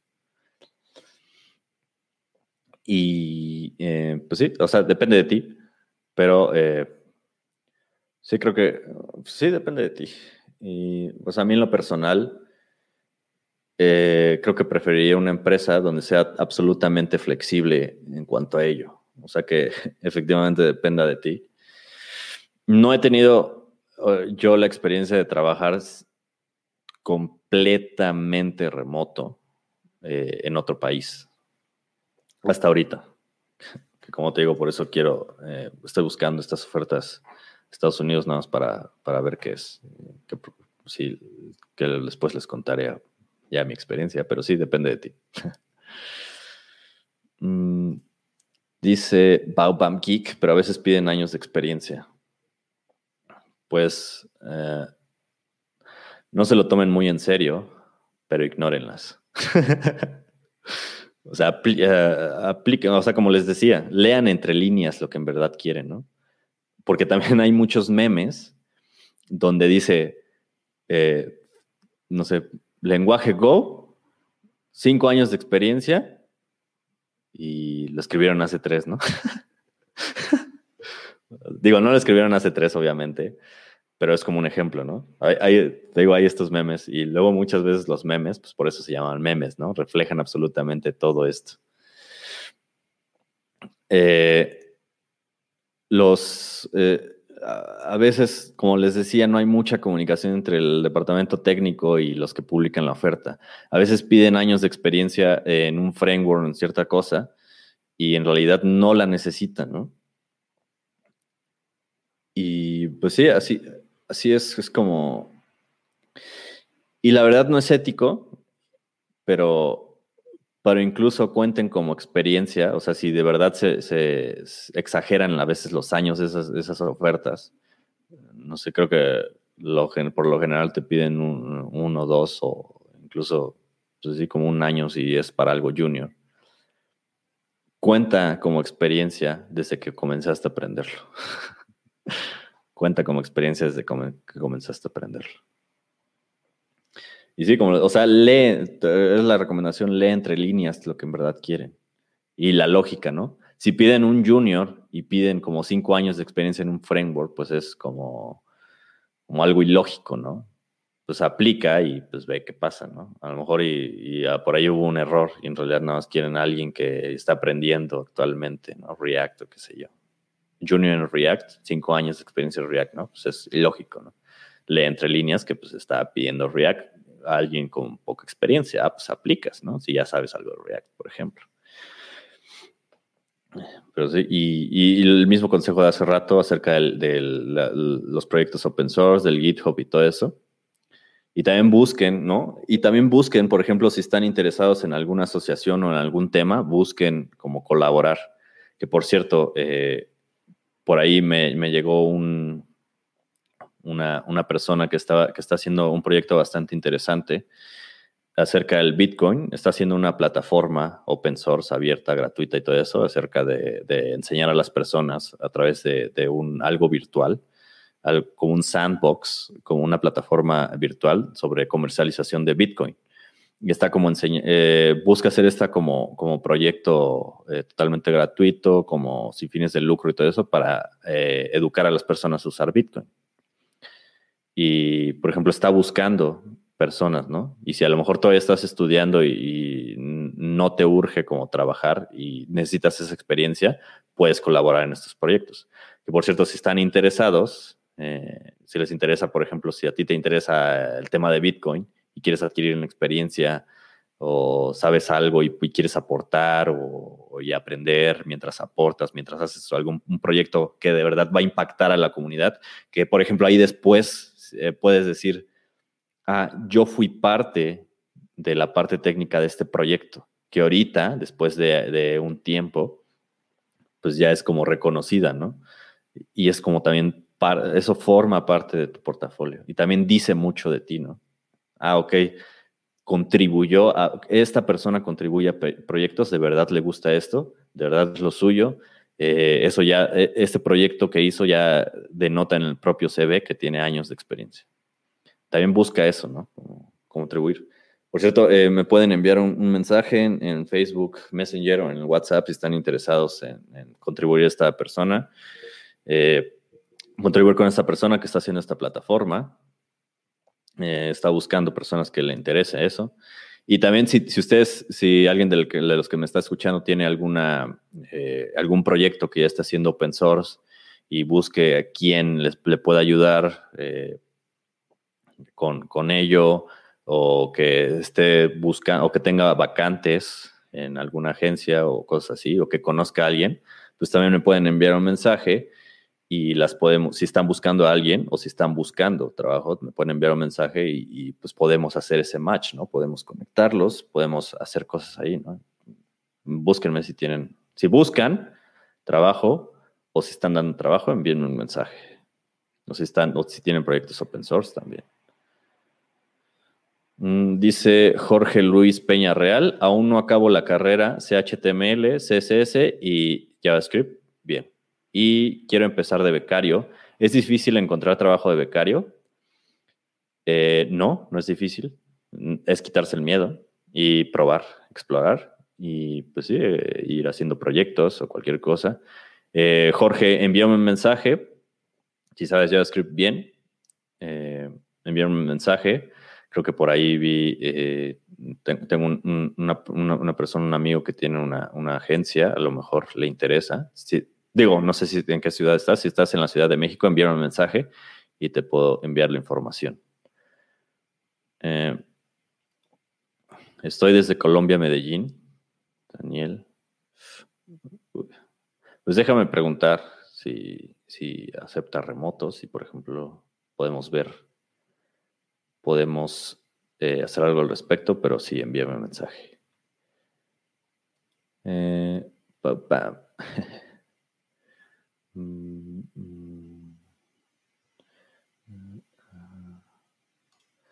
Dice Daniel Calle, Daniel Calle, mis prácticas fue más que todo dar mantenimiento a unas aplicaciones desarrolladas en Ruby on Rails. Actualmente estoy aprendiendo Node.js, crear mi portafolio en GitHub. Pues sí. Sabes lo que deberías, deberían de hacer la mayoría, ¿no? Esto de, hacer, subir cosas, sus cosas a GitHub. GitHub, GitLab, todo eso. Ruby on Rails. Creo que podría ser bastante útil.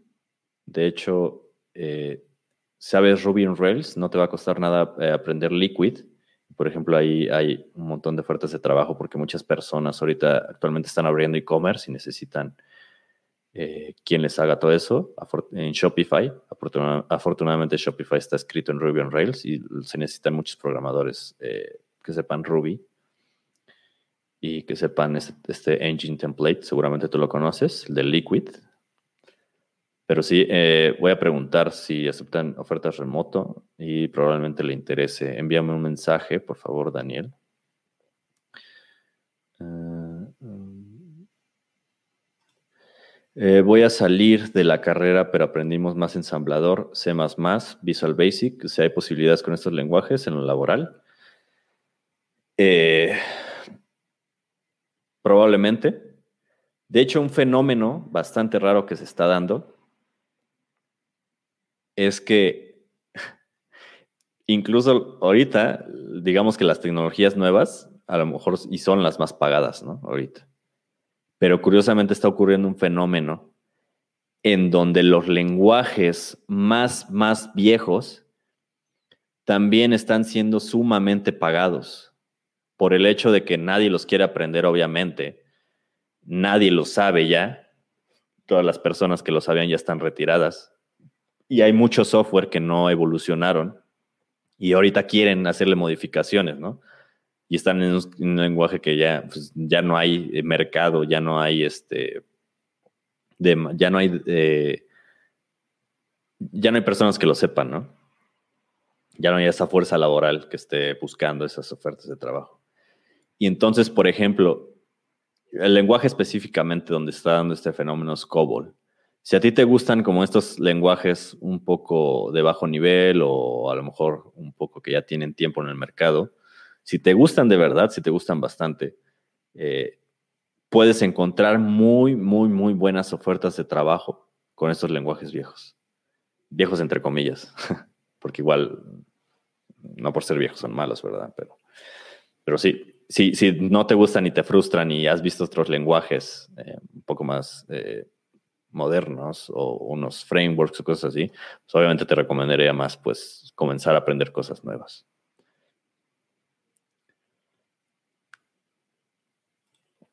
Eh, Faldemor, ¿es difícil encontrar trabajo de becario? No, no es nada difícil. es buscarle, quitarse el miedo. Mm, dice Ángel Cruz, muchas gracias por los consejos, aprecian bastante. Gracias a ti, Ángel, por acompañarme en este episodio.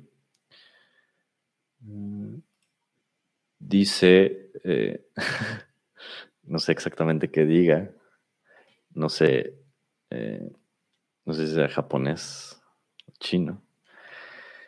Yo quiero empezar a aprender. ¿Con qué me recomiendas empezar? Mm, pues yo te diría, pues mírate, yo la verdad aprendí, eh, mi primer lenguaje con el que aprendí fue C y después JavaScript. Pero ahorita están como promoviendo mucho el hecho de aprender con Python, porque Python es un lenguaje bastante fácil. Pero lo que te recomendaría es probar. Te recomendaría eh, como ver los tres, ¿no? Eh, busca así como eh, snippets. Busca en Google. Voy a buscarlo yo para ver qué me sale. Busca en Google código Python, ¿no? Código C. Vete a imágenes. ves un poco las imágenes. Intenta como entender, entenderlo un poquito y donde, esto te va a sonar súper loquísimo, pero donde tu intuición te diga que te gusta, digas eh, como que este lenguaje me va a ser fácil, comienza por ahí. Seguramente va a ser Python. Como te digo, están promoviendo mucho. De hecho, ya hay universidades donde el primer lenguaje lo cambiaron de C a Python. Pero sí te recomendaría eh, primero ver cómo darle un vistazo. Y sí, aprender con Python. Si, si, por ejemplo, al inicio sientes que Python se te hace, lo aprendiste así y dices, ah, pues como que quiero aprender un poco más, sí te recomendaría aprenderse. Aunque muchos recomiendan Python, yo definitivamente, así como, o sea, si, si no te causa frustración, definitivamente sí recomendaría C y más porque, por ejemplo, los lenguajes que yo actualmente quiero aprender y estoy aprendiendo, y por ahí tengo un canal, que de hecho eh, incluso lo podré, a lo mejor y te interesa, y a lo mejor, y quién sabe, puede ser, de hecho creo que es bastante, algo bastante interesante, podrías incluso comenzar por estos lenguajes. Pero yo actualmente diría que sé, porque actualmente estoy aprendiendo, por ejemplo, Rust y Go y, y, por ejemplo, estos lenguajes, o sea, lo que estoy viendo, curiosamente, estos lenguajes ahorita representan como los lenguajes modernos, ¿no? El hoy, ya es, ya es el hoy y va a, ser el va a seguir siendo el mañana. Es lo que yo pienso de estos lenguajes. Rust y Go.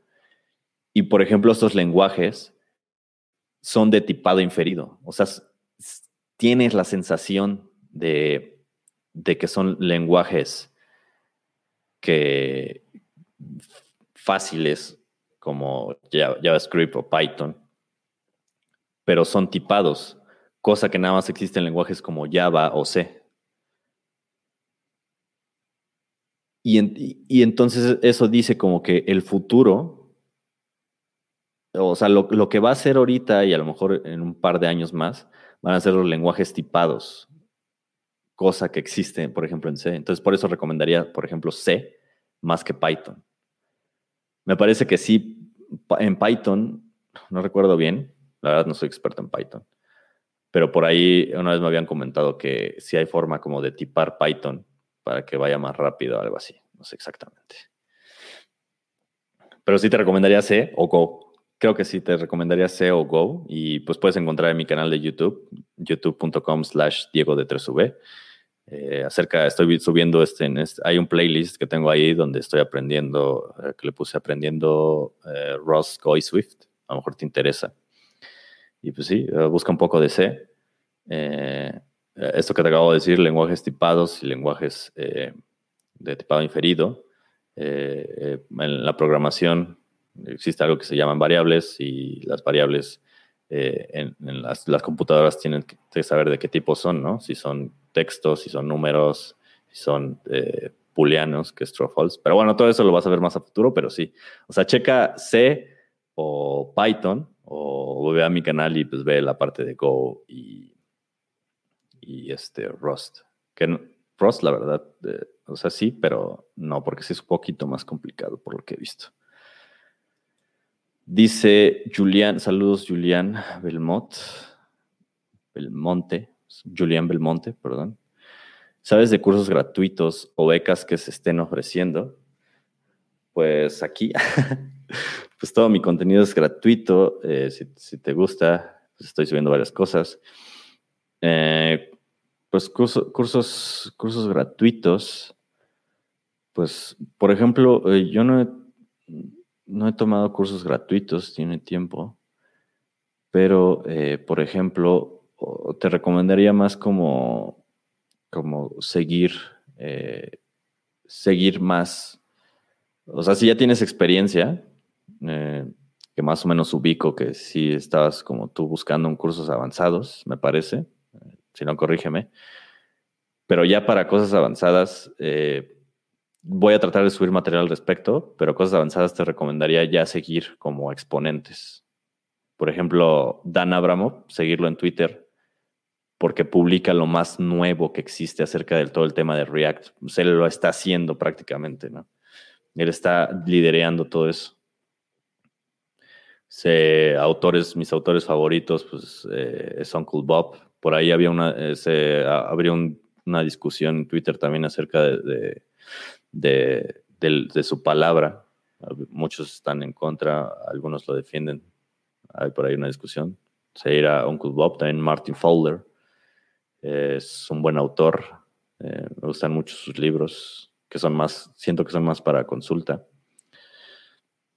bueno, al menos el, de los patrones de diseño, el libro de patrones de diseño para empresariales. Y pues, si, me equivoqué estás buscando algo como, como intermedio, qué sé yo, eh, cursos gratuitos, aprendiendo React y Redux. Ah, pues tengo ahí el curso en mi canal de YouTube de, de React. Ya está por terminar. Creo que ya a partir de, ya subí el último video, me parece que sí, pero a partir de ahorita ya voy a como empezar a subir más como los recipes o las recetas. No sé si se pronuncia así, recipes. Eh, voy a subir más como las recetas, es decir, como más o menos ya con lo básico que, que, se puede hacer, ¿no? Cómo construir cosas, cómo se construyen ya cosas, ya como yendo al campo de batalla, ¿no? Y pues sí, eh, como te digo, React y Redux, seguirá Dan Abramov. Su blog también hay muy, muy, muy, muy buen aprendizaje en el blog, en el blog que tiene Dan. Y pues la documentación, nos suena cliché, pero ya en un nivel intermedio avanzado, te dice más la documentación que un, curso a lo mejor. Y bueno, si sabes eh, inglés, también Egghead en Egghead hay cursos de Dan Abramov. Eh, creo que te dan por ahí cierta, cierto como trial. Y pues gratuitos también. Yo, yo he tomado cursos gratuitos, pero ya tiene tiempo en EDX. Y por ahí creo que se llama la Universidad Politécnica de, de Cataluña, no me acuerdo. No recuerdo bien exactamente, pero en EDX están varios cursos gratuitos. En Miriada, hay una página que se llama Miriada. Miriada, Miriada X.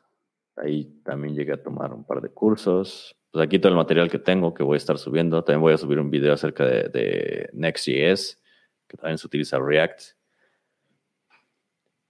Pues sí. Aquí te recomendaría aquí. Haciéndome promoción a mí mismo. Eh, ¿Por qué Golang? Golang, supongo. ¿Es difícil de aprender? Pues no, no es difícil de aprender.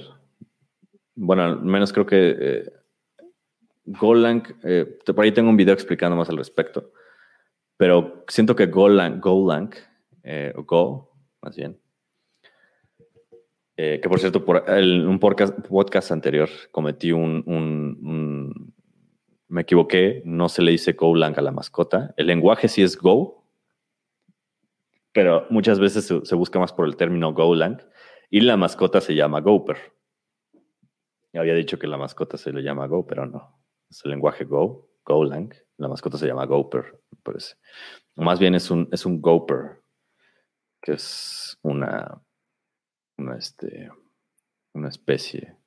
Mm, ya no me acuerdo. El Cooper. Sí. Cooper. Cooper. Sí, es como la mascota. Y pues no, no, no diría que es eh, difícil. De hecho, creo que es muchísimo más fácil. Y por eso lo recomendé hace rato como primer, podría ser un buen primer lenguaje. Estaría interesante. Pero, por ejemplo, es interesante eh, lo de eh, que, Go, lo decía en mi otro video, Go integra la facilidad de JavaScript, de lenguajes como JavaScript y Python. Se inspira bastante en lo fácil que es escribir ahí, pero es tan poderoso como el, como el performance que tiene C, porque es tipado y es compilado. Entonces tiene este performance que quitan los lenguajes interpretados eh, como Python o como JavaScript, que por ahí hay discusiones si es interpretado o no es interpretado por todo el proceso que lleva al ejecutar, pero a fin de cuentas siguen siendo scripts, ¿no? Aunque se estén compilando en tiempo de ejecución y todos esos temas que ya son otra cosa, pues sigue siendo, sigue, siendo habiendo una diferencia entre eh, ejecutar un, lenguaje compilado como Go a un lenguaje interpretado como JavaScript o Python. Y, y pues sí, o sea, Go, Go es fácil, de cierta manera, porque en esos, para el diseño, para el hecho de escribirlo, se inspiraron en esos lenguajes. Y de hecho se ve bastante, se ve bastante, porque es incluso curioso cómo se declaran las variables en Go.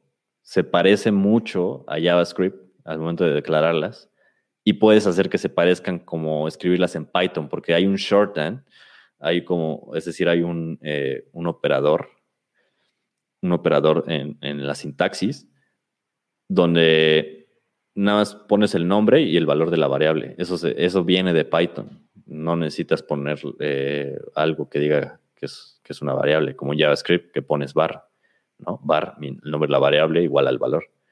Y en Go lo puedes hacer de las dos formas. Tiene una forma de declarar las variables que es var, nombre de la variable, igual a el valor. O hay un, operador donde te deja escribir eh, que el operador es dos puntos igual, que es nombre de la variable, dos puntos igual, mi valor, que ahí ya se parece más a Python. Y pues sí, Go tiene bastantes eh, cosas inspiradas. Al momento de escribirlo, se siente como se inspiraron bastante en JavaScript o Python.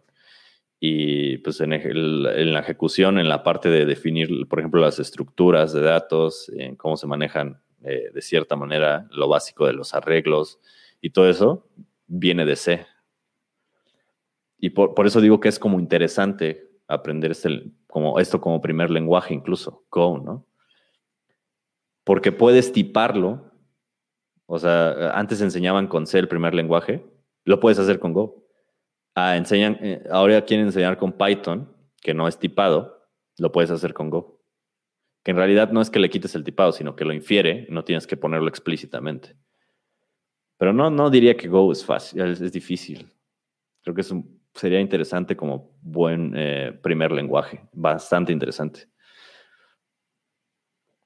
Mm, dice Julián Belmonte, ¿Cuál es tu canal? Me encuentras como en todos lados, Diego de 3V. Por aquí se los pongo en, la caja de comentarios. Es youtube.com slash Diego de 3V. Ahí te metes y ahí está el canal. Ahí voy a estar subiendo, te digo que ya tengo ahí este casi completo lo de React. Es, lo quise, estaba como comenzando a hacerlo, pero ya los últimos episodios por el feedback, el feedback que recibí. Eh, por el feedback que recibí, decidí hacerlo como más resumido, más breve. Mm, por aquí un error. Creo que no se escribió. Es YouTube. youtube.com, Diego de 3V. Y ahí está el canal. Y como te digo, voy a también estar subiendo cosas de Next.js y todo eso. Con Tailwind. He estado hablando de Tailwind, ahí vas a encontrar todo tu material. Y también, como les digo, de hecho, eh, tal vez próximamente eh, vaya a estar dejando de transmitir a través de Facebook y esté transmitiendo ya nada más para Twitch o YouTube. Así que eh, todos los que me están viendo desde Facebook, les recomiendo que eh, pues, se suscriban al canal de YouTube porque voy a empezar a transmitir nada más ahí y voy a dejar de transmitir en Facebook. Mm, y pues creo que ya no hay más preguntas y ya se nos acabó el tiempo. Gracias, Julián. Saludos. Ángel Cruz. Y entre Go y Rost, ¿por cuál de los dos irías? Ah, difícil, difícil pregunta. Pues creo que creo que todavía no obtengo el no es, no he llegado a ver lo suficiente de los dos. Pero sí, no, no podría decir ahorita. La verdad es que le veo futuro a ambos. Y como les, digo, les dije en el anterior podcast, o sea, a pesar de que me impresiona cómo Rust, por lo que he estado viendo al principio, es bastante, puede llegar a ser difícil porque incluso integra conceptos que podrían ser como contradictorios a lo que ya traen otros lenguajes. Y, y, he leído también que a muchos les genera frustración su mejor feature, que es el compilador. El propio compilador es súper poderoso. O sea, el compilador encontraron la forma de de quitar el garbage collector, hacer un compilador tan poderoso que sea imposible, o sea, no te deja compilar el programa si, si no tienes un buen manejo de memoria. El compilador es un filtro excelente para, para tu, programa y hace que sea, o sea, es tan, tan seguro compilar un lenguaje en Rust que por eso quitaron el garbage collector. O sea, Rust, eh, al ejecutarlo no existe el garbage collector, tienes que manejar la memoria eh, como, en, como lenguajes de bajo nivel como C.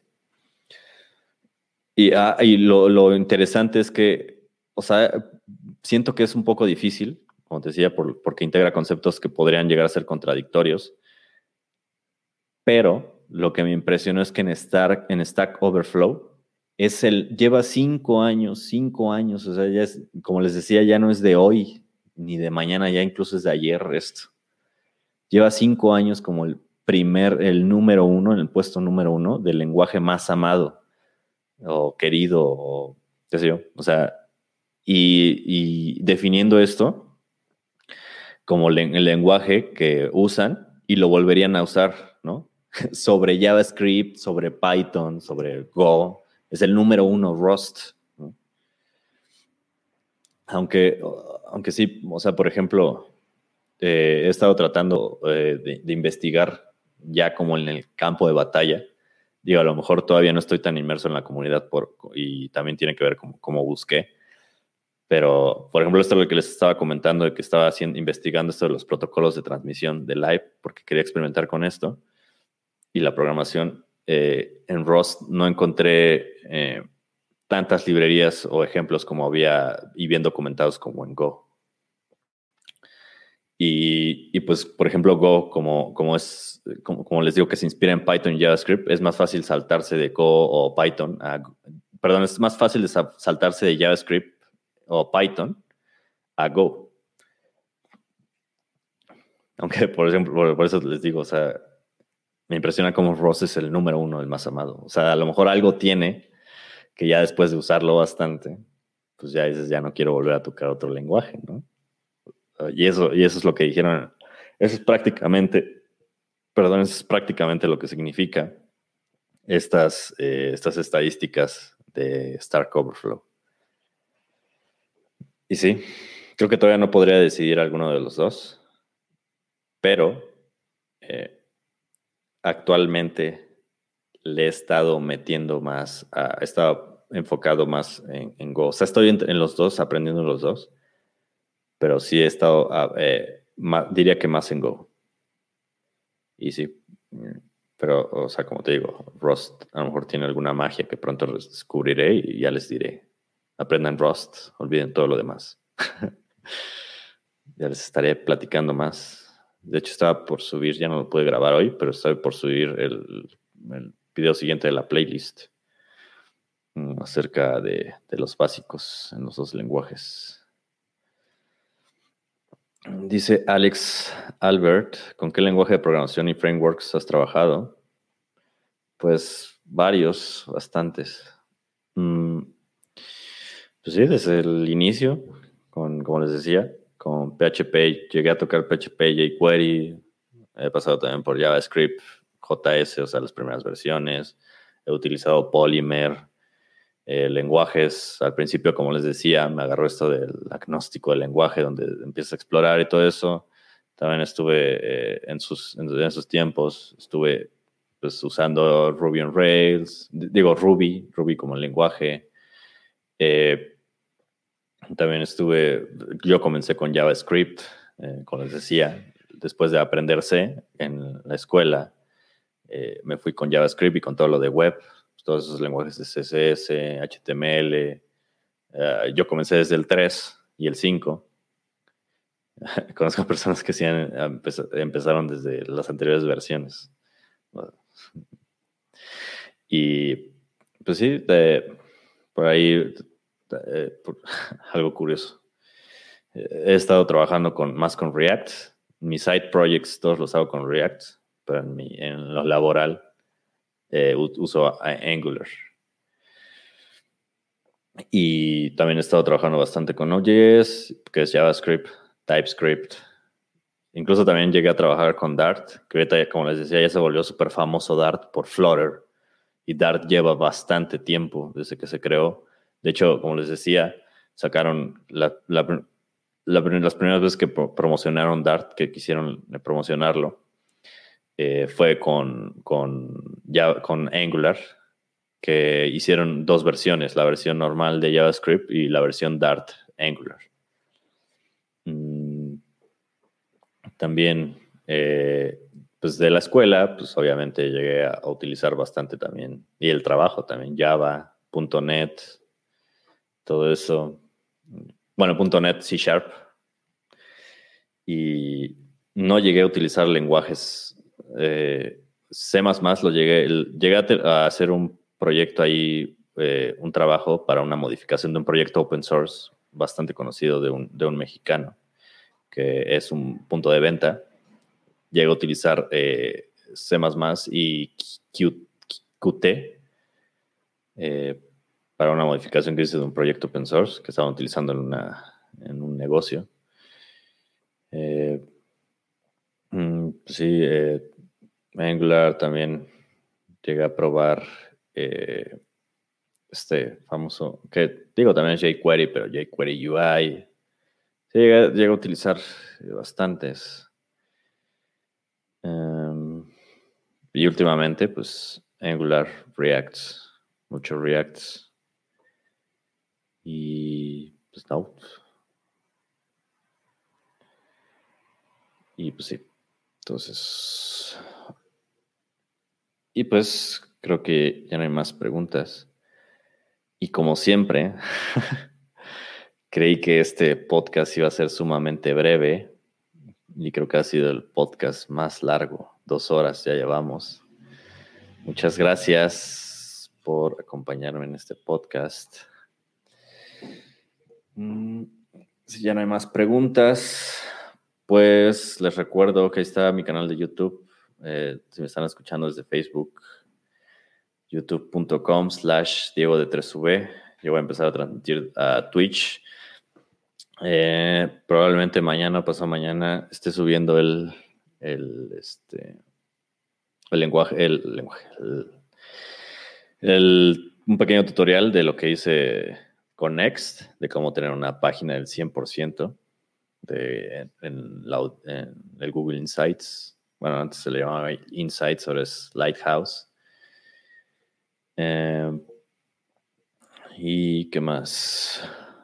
Pásense a YouTube, los que están en Facebook. Ah, y por cierto, quisiera agradecerles. Estamos creciendo bastante rápido. Eh, ya casi somos 2.000 personas en la comunidad. Eh, estamos muy cerca. Muchas gracias a todos ustedes. Ya estoy aceptando cualquier feedback. Eh, como les digo, ya les había dicho el objetivo de por qué razón estoy haciendo todo esto. Y pues obviamente quisiera escucharlos, qué es lo que necesitan o cómo les puedo ayudar. Si necesitan ayuda con cualquier cosa, me envían un mensaje. Cualquier feedback, no sé, de que quieran, a lo mejor quieren escuchar otra cosa. Por, ejemplo, recibí el feedback que querían saber cómo hago lo de Next, voy a subir el tutorial. Recibí el feedback de que buscaban más que, más que, cantidad, pues calidad, o sea, ser breve. Y, por ejemplo, lo que estoy subiendo de React, decidí subirlo súper breve, estoy recibiendo todo ese feedback. Envíenme un mensaje. Ya les dije los de, las ofertas laborales. Si tienen proyectos open source y están buscando quien los ayude, eh, envíenme un mensaje y, los que están buscando colaborar o tener como experiencia inicial y todo eso, también envíenme un mensaje. Eh, tengo, eh, por ahí conozco varias ofertas, personas que están buscando y personas que quieren trabajar, ¿no? Aquí podemos hacer mucha, pues, es una comunidad, como les digo, eh, muchas conexiones, muchas cosas interesantes pueden salir de aquí, enviar un mensaje para cualquier cosa. Y, pues mm, eh, muchas gracias, muchas gracias a todos ustedes, muchas gracias Ángel, les agradezco por estar aquí. Bam Geek, muchas gracias. Muchas gracias por la respuesta a mis dudas, dice Jorge. Muchas gracias a ti, Jorge. La próxima semana te estaré molestando por Twitch. gracias, Ángel. Eh, por ejemplo, ahí es un buen feedback de que eh, están utilizando Twitch. Mm, y pues si, si, si hay personas utilizando Twitch, pues lo seguiré usando. Si no, pues igual si no, no, si no lo utilizan, pues los doy lo, doy de baja de, esa parte. Angular tiempo real, tiempo real, dice Jesús. Angular real time, con observables, ¿te refieres? Ah, con Firebase. Julián Belmonte, gracias por compartir. Gracias a ustedes también por compartir eh, sus, sus preguntas. Gracias por también es aporte todo lo que ustedes hacen a esto. Como les digo, es una comunidad. Y sí, o sea, yo les comparto, ustedes me comparten, también les agradezco todo eso. Em, eh, Sánchez Paco pregunta REST o SWAP, ¿cuál prefieres? pues GraphQL. sí, eh, ¿por qué no preguntas acerca de GraphQL? Sí, creo que ninguna de las dos. Bueno, si nada más, si nada tuviera que elegir entre las dos, pues obviamente REST. Eh, me gusta mucho GraphQL para la conexión entre el frontend y el backend. También estoy, ya les había, les había comentado que estoy incursionando también en lo de microservicios. He estado viendo que también se utiliza mucho. Eh, mm, por ejemplo, no he encontrado mucho acerca de SOAP. Eh, muchos puristas dirán que pues nunca va a morir y no sé qué tanto. Pero yo digo que sí, que ya está muerto. y por ejemplo, he visto que lo que sí utilizan es, y como que no he, visto que muchos le presten atención, pero eh, sí, sí se, se, sigue utilizando, es este, este protocolo de comunicación. Eh, que no es como, no sé si decirlo como protocolo, sería más, es más como un procedimiento que se llama RPC, que es Remote Procedural Call, RPC. Y he visto que se utilizan microservicios. Y pues, sí. Swap, ya no pienses en swap, mejor GraphQL. uh, gracias Bam Bam Kick, gracias bro, qué buen contenido estás generando. Gracias a ti, Papu. Y pues bueno, ya nos extendimos bastante. Eh, dos horas ya llevamos aquí. A ver si se conectaron. Hubo bastante buena comunicación. Muchas gracias. Ustedes también me ayudarían bastante. Eh, me ayudarán bastante en los, por ejemplo, en los videos que estoy subiendo de React, en todo lo que suba. Eh, pueden comentar ahí. Eh, me han estado comentando y he estado escuchando bastante, eh, como les digo, feedback acerca de qué les gustaría más escuchar o qué necesitan, ¿no? Por ejemplo, este podcast, este episodio lo, lo, hice como especial porque estuve escuchando eso, ¿no? De ustedes.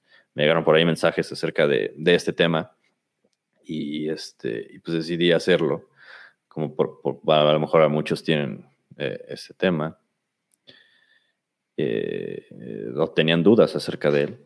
Por eso lo hice, porque recibí esas preguntas. Entonces me pueden estar enviando y a partir de eso, pues yo puedo eh, generar el contenido que ustedes necesitan. O compartir más bien, compartir lo que yo sé, lo que les pudiera, lo que les pueda compartir o ayudar, pues lo voy, lo voy a hacer. Y pues sí, me pueden enviar, enviar mensajes, como les digo. En los comentarios de YouTube también los estoy viendo, los estoy escuchando. Como les digo, por ahí estuve eh, viendo que querían saber lo de Next.js. Pues también lo estoy, lo estoy haciendo. Y pues, eh, pues sí. Espero el próximo, el próximo podcast hacer un episodio eh, acerca de acerca de el por ahí estuve viendo vamos a ver hasta dónde se extiende este episodio. Pero por ahí estuve viendo ya ya vamos a empezar otro tema. Bienvenidos otra vez.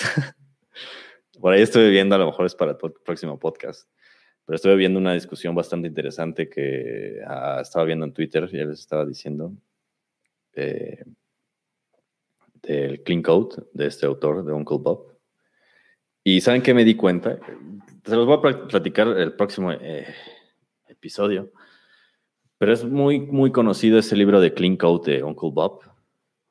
Y me, me he estado dando cuenta, no lo tengo por aquí, pero estaba leyendo el de, por cierto, si van a comprar ese libro, no les recomiendo, no les recomiendo que lo compren en español.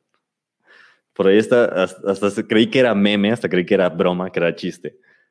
Porque el libro, hay un libro de Uncle Bob que se llama Clean Coder, ¿no? Que tú lo traducirías como el, el codeador limpio o el programador limpio en su caso. Y vi, y, una, y vi una imagen de alguien que subió los libros en español, la versión en español y el título decía El limpiador de código. es como el limpiador de código. O sea, es como Por eso no les recomiendo y se ve en todas partes, ¿no? Es como los memes de eh, Home Alone, mi pobre angelito. igual, igual, o sea, pensé en lo mismo, ¿no?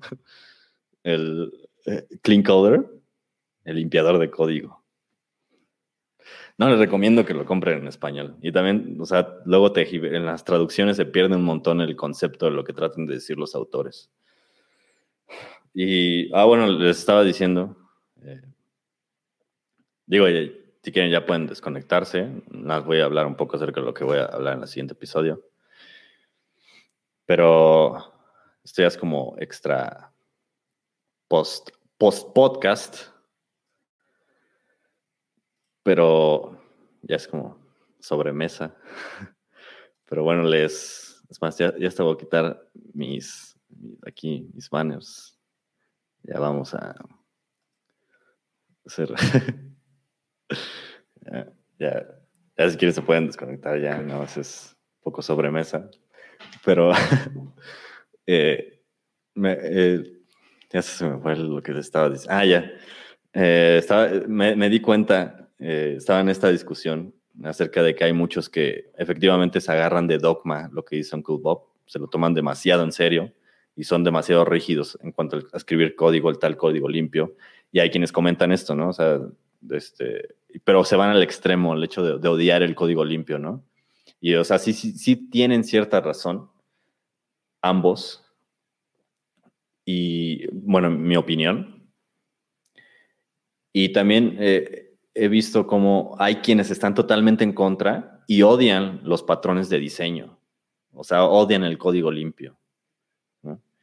Y hay quienes son demasiado rígidos eh, y, por ejemplo, y lo utilizan de escudo, ¿no? Por ahí estaban diciendo también eso, que utilizan de escudo el hecho de que, por ejemplo, en el Clean Code, en el libro de Clean Code, o bueno, un Code Bob en general, pues dice esto, ¿no? Que el código hable por sí mismo, no necesitas comentarios. El hecho de que tengas que comentar significa que pues, tu código no habla por sí mismo. Y pues el extremo es, ah, pues entonces no tengo que escribir ningún comentario. Pues no, o sea, tampoco, bueno, en mi opinión, pues no debería ser así, ¿no? Por ejemplo, yo utilizo en JavaScript GSDocs para documentar, son comentarios, documentación a través de comentarios. Y, y pues sí, está esa, esta discusión bastante, bastante interesante acerca del, del Ah, me he dado cuenta, actualmente estoy leyendo el de, el, de, el, más nuevo que ha sacado, de Clean Agile, que prácticamente sus, creo que todos sus libros hablan traen el mismo mensaje. Pero a pesar de que todos traen el mismo mensaje, me he dado cuenta que eh, se necesita tener el suficiente contexto para entenderlo.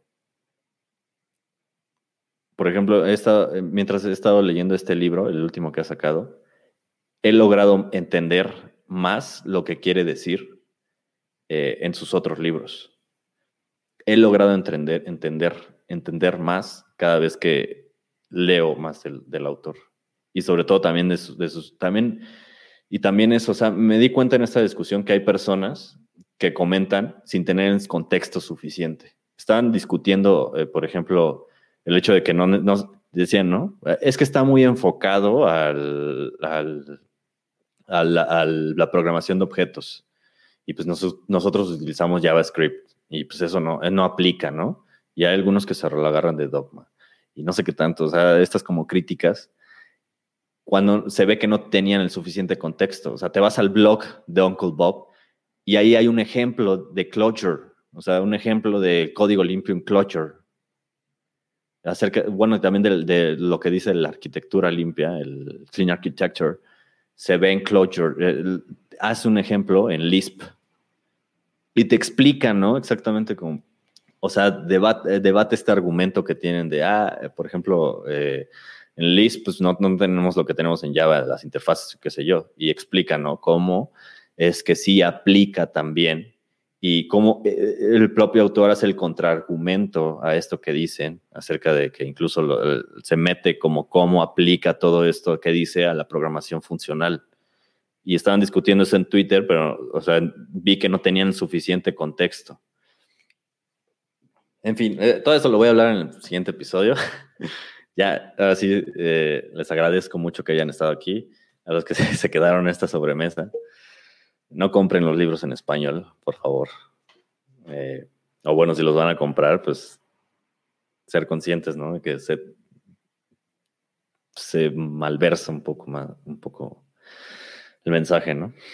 Se tejiversa.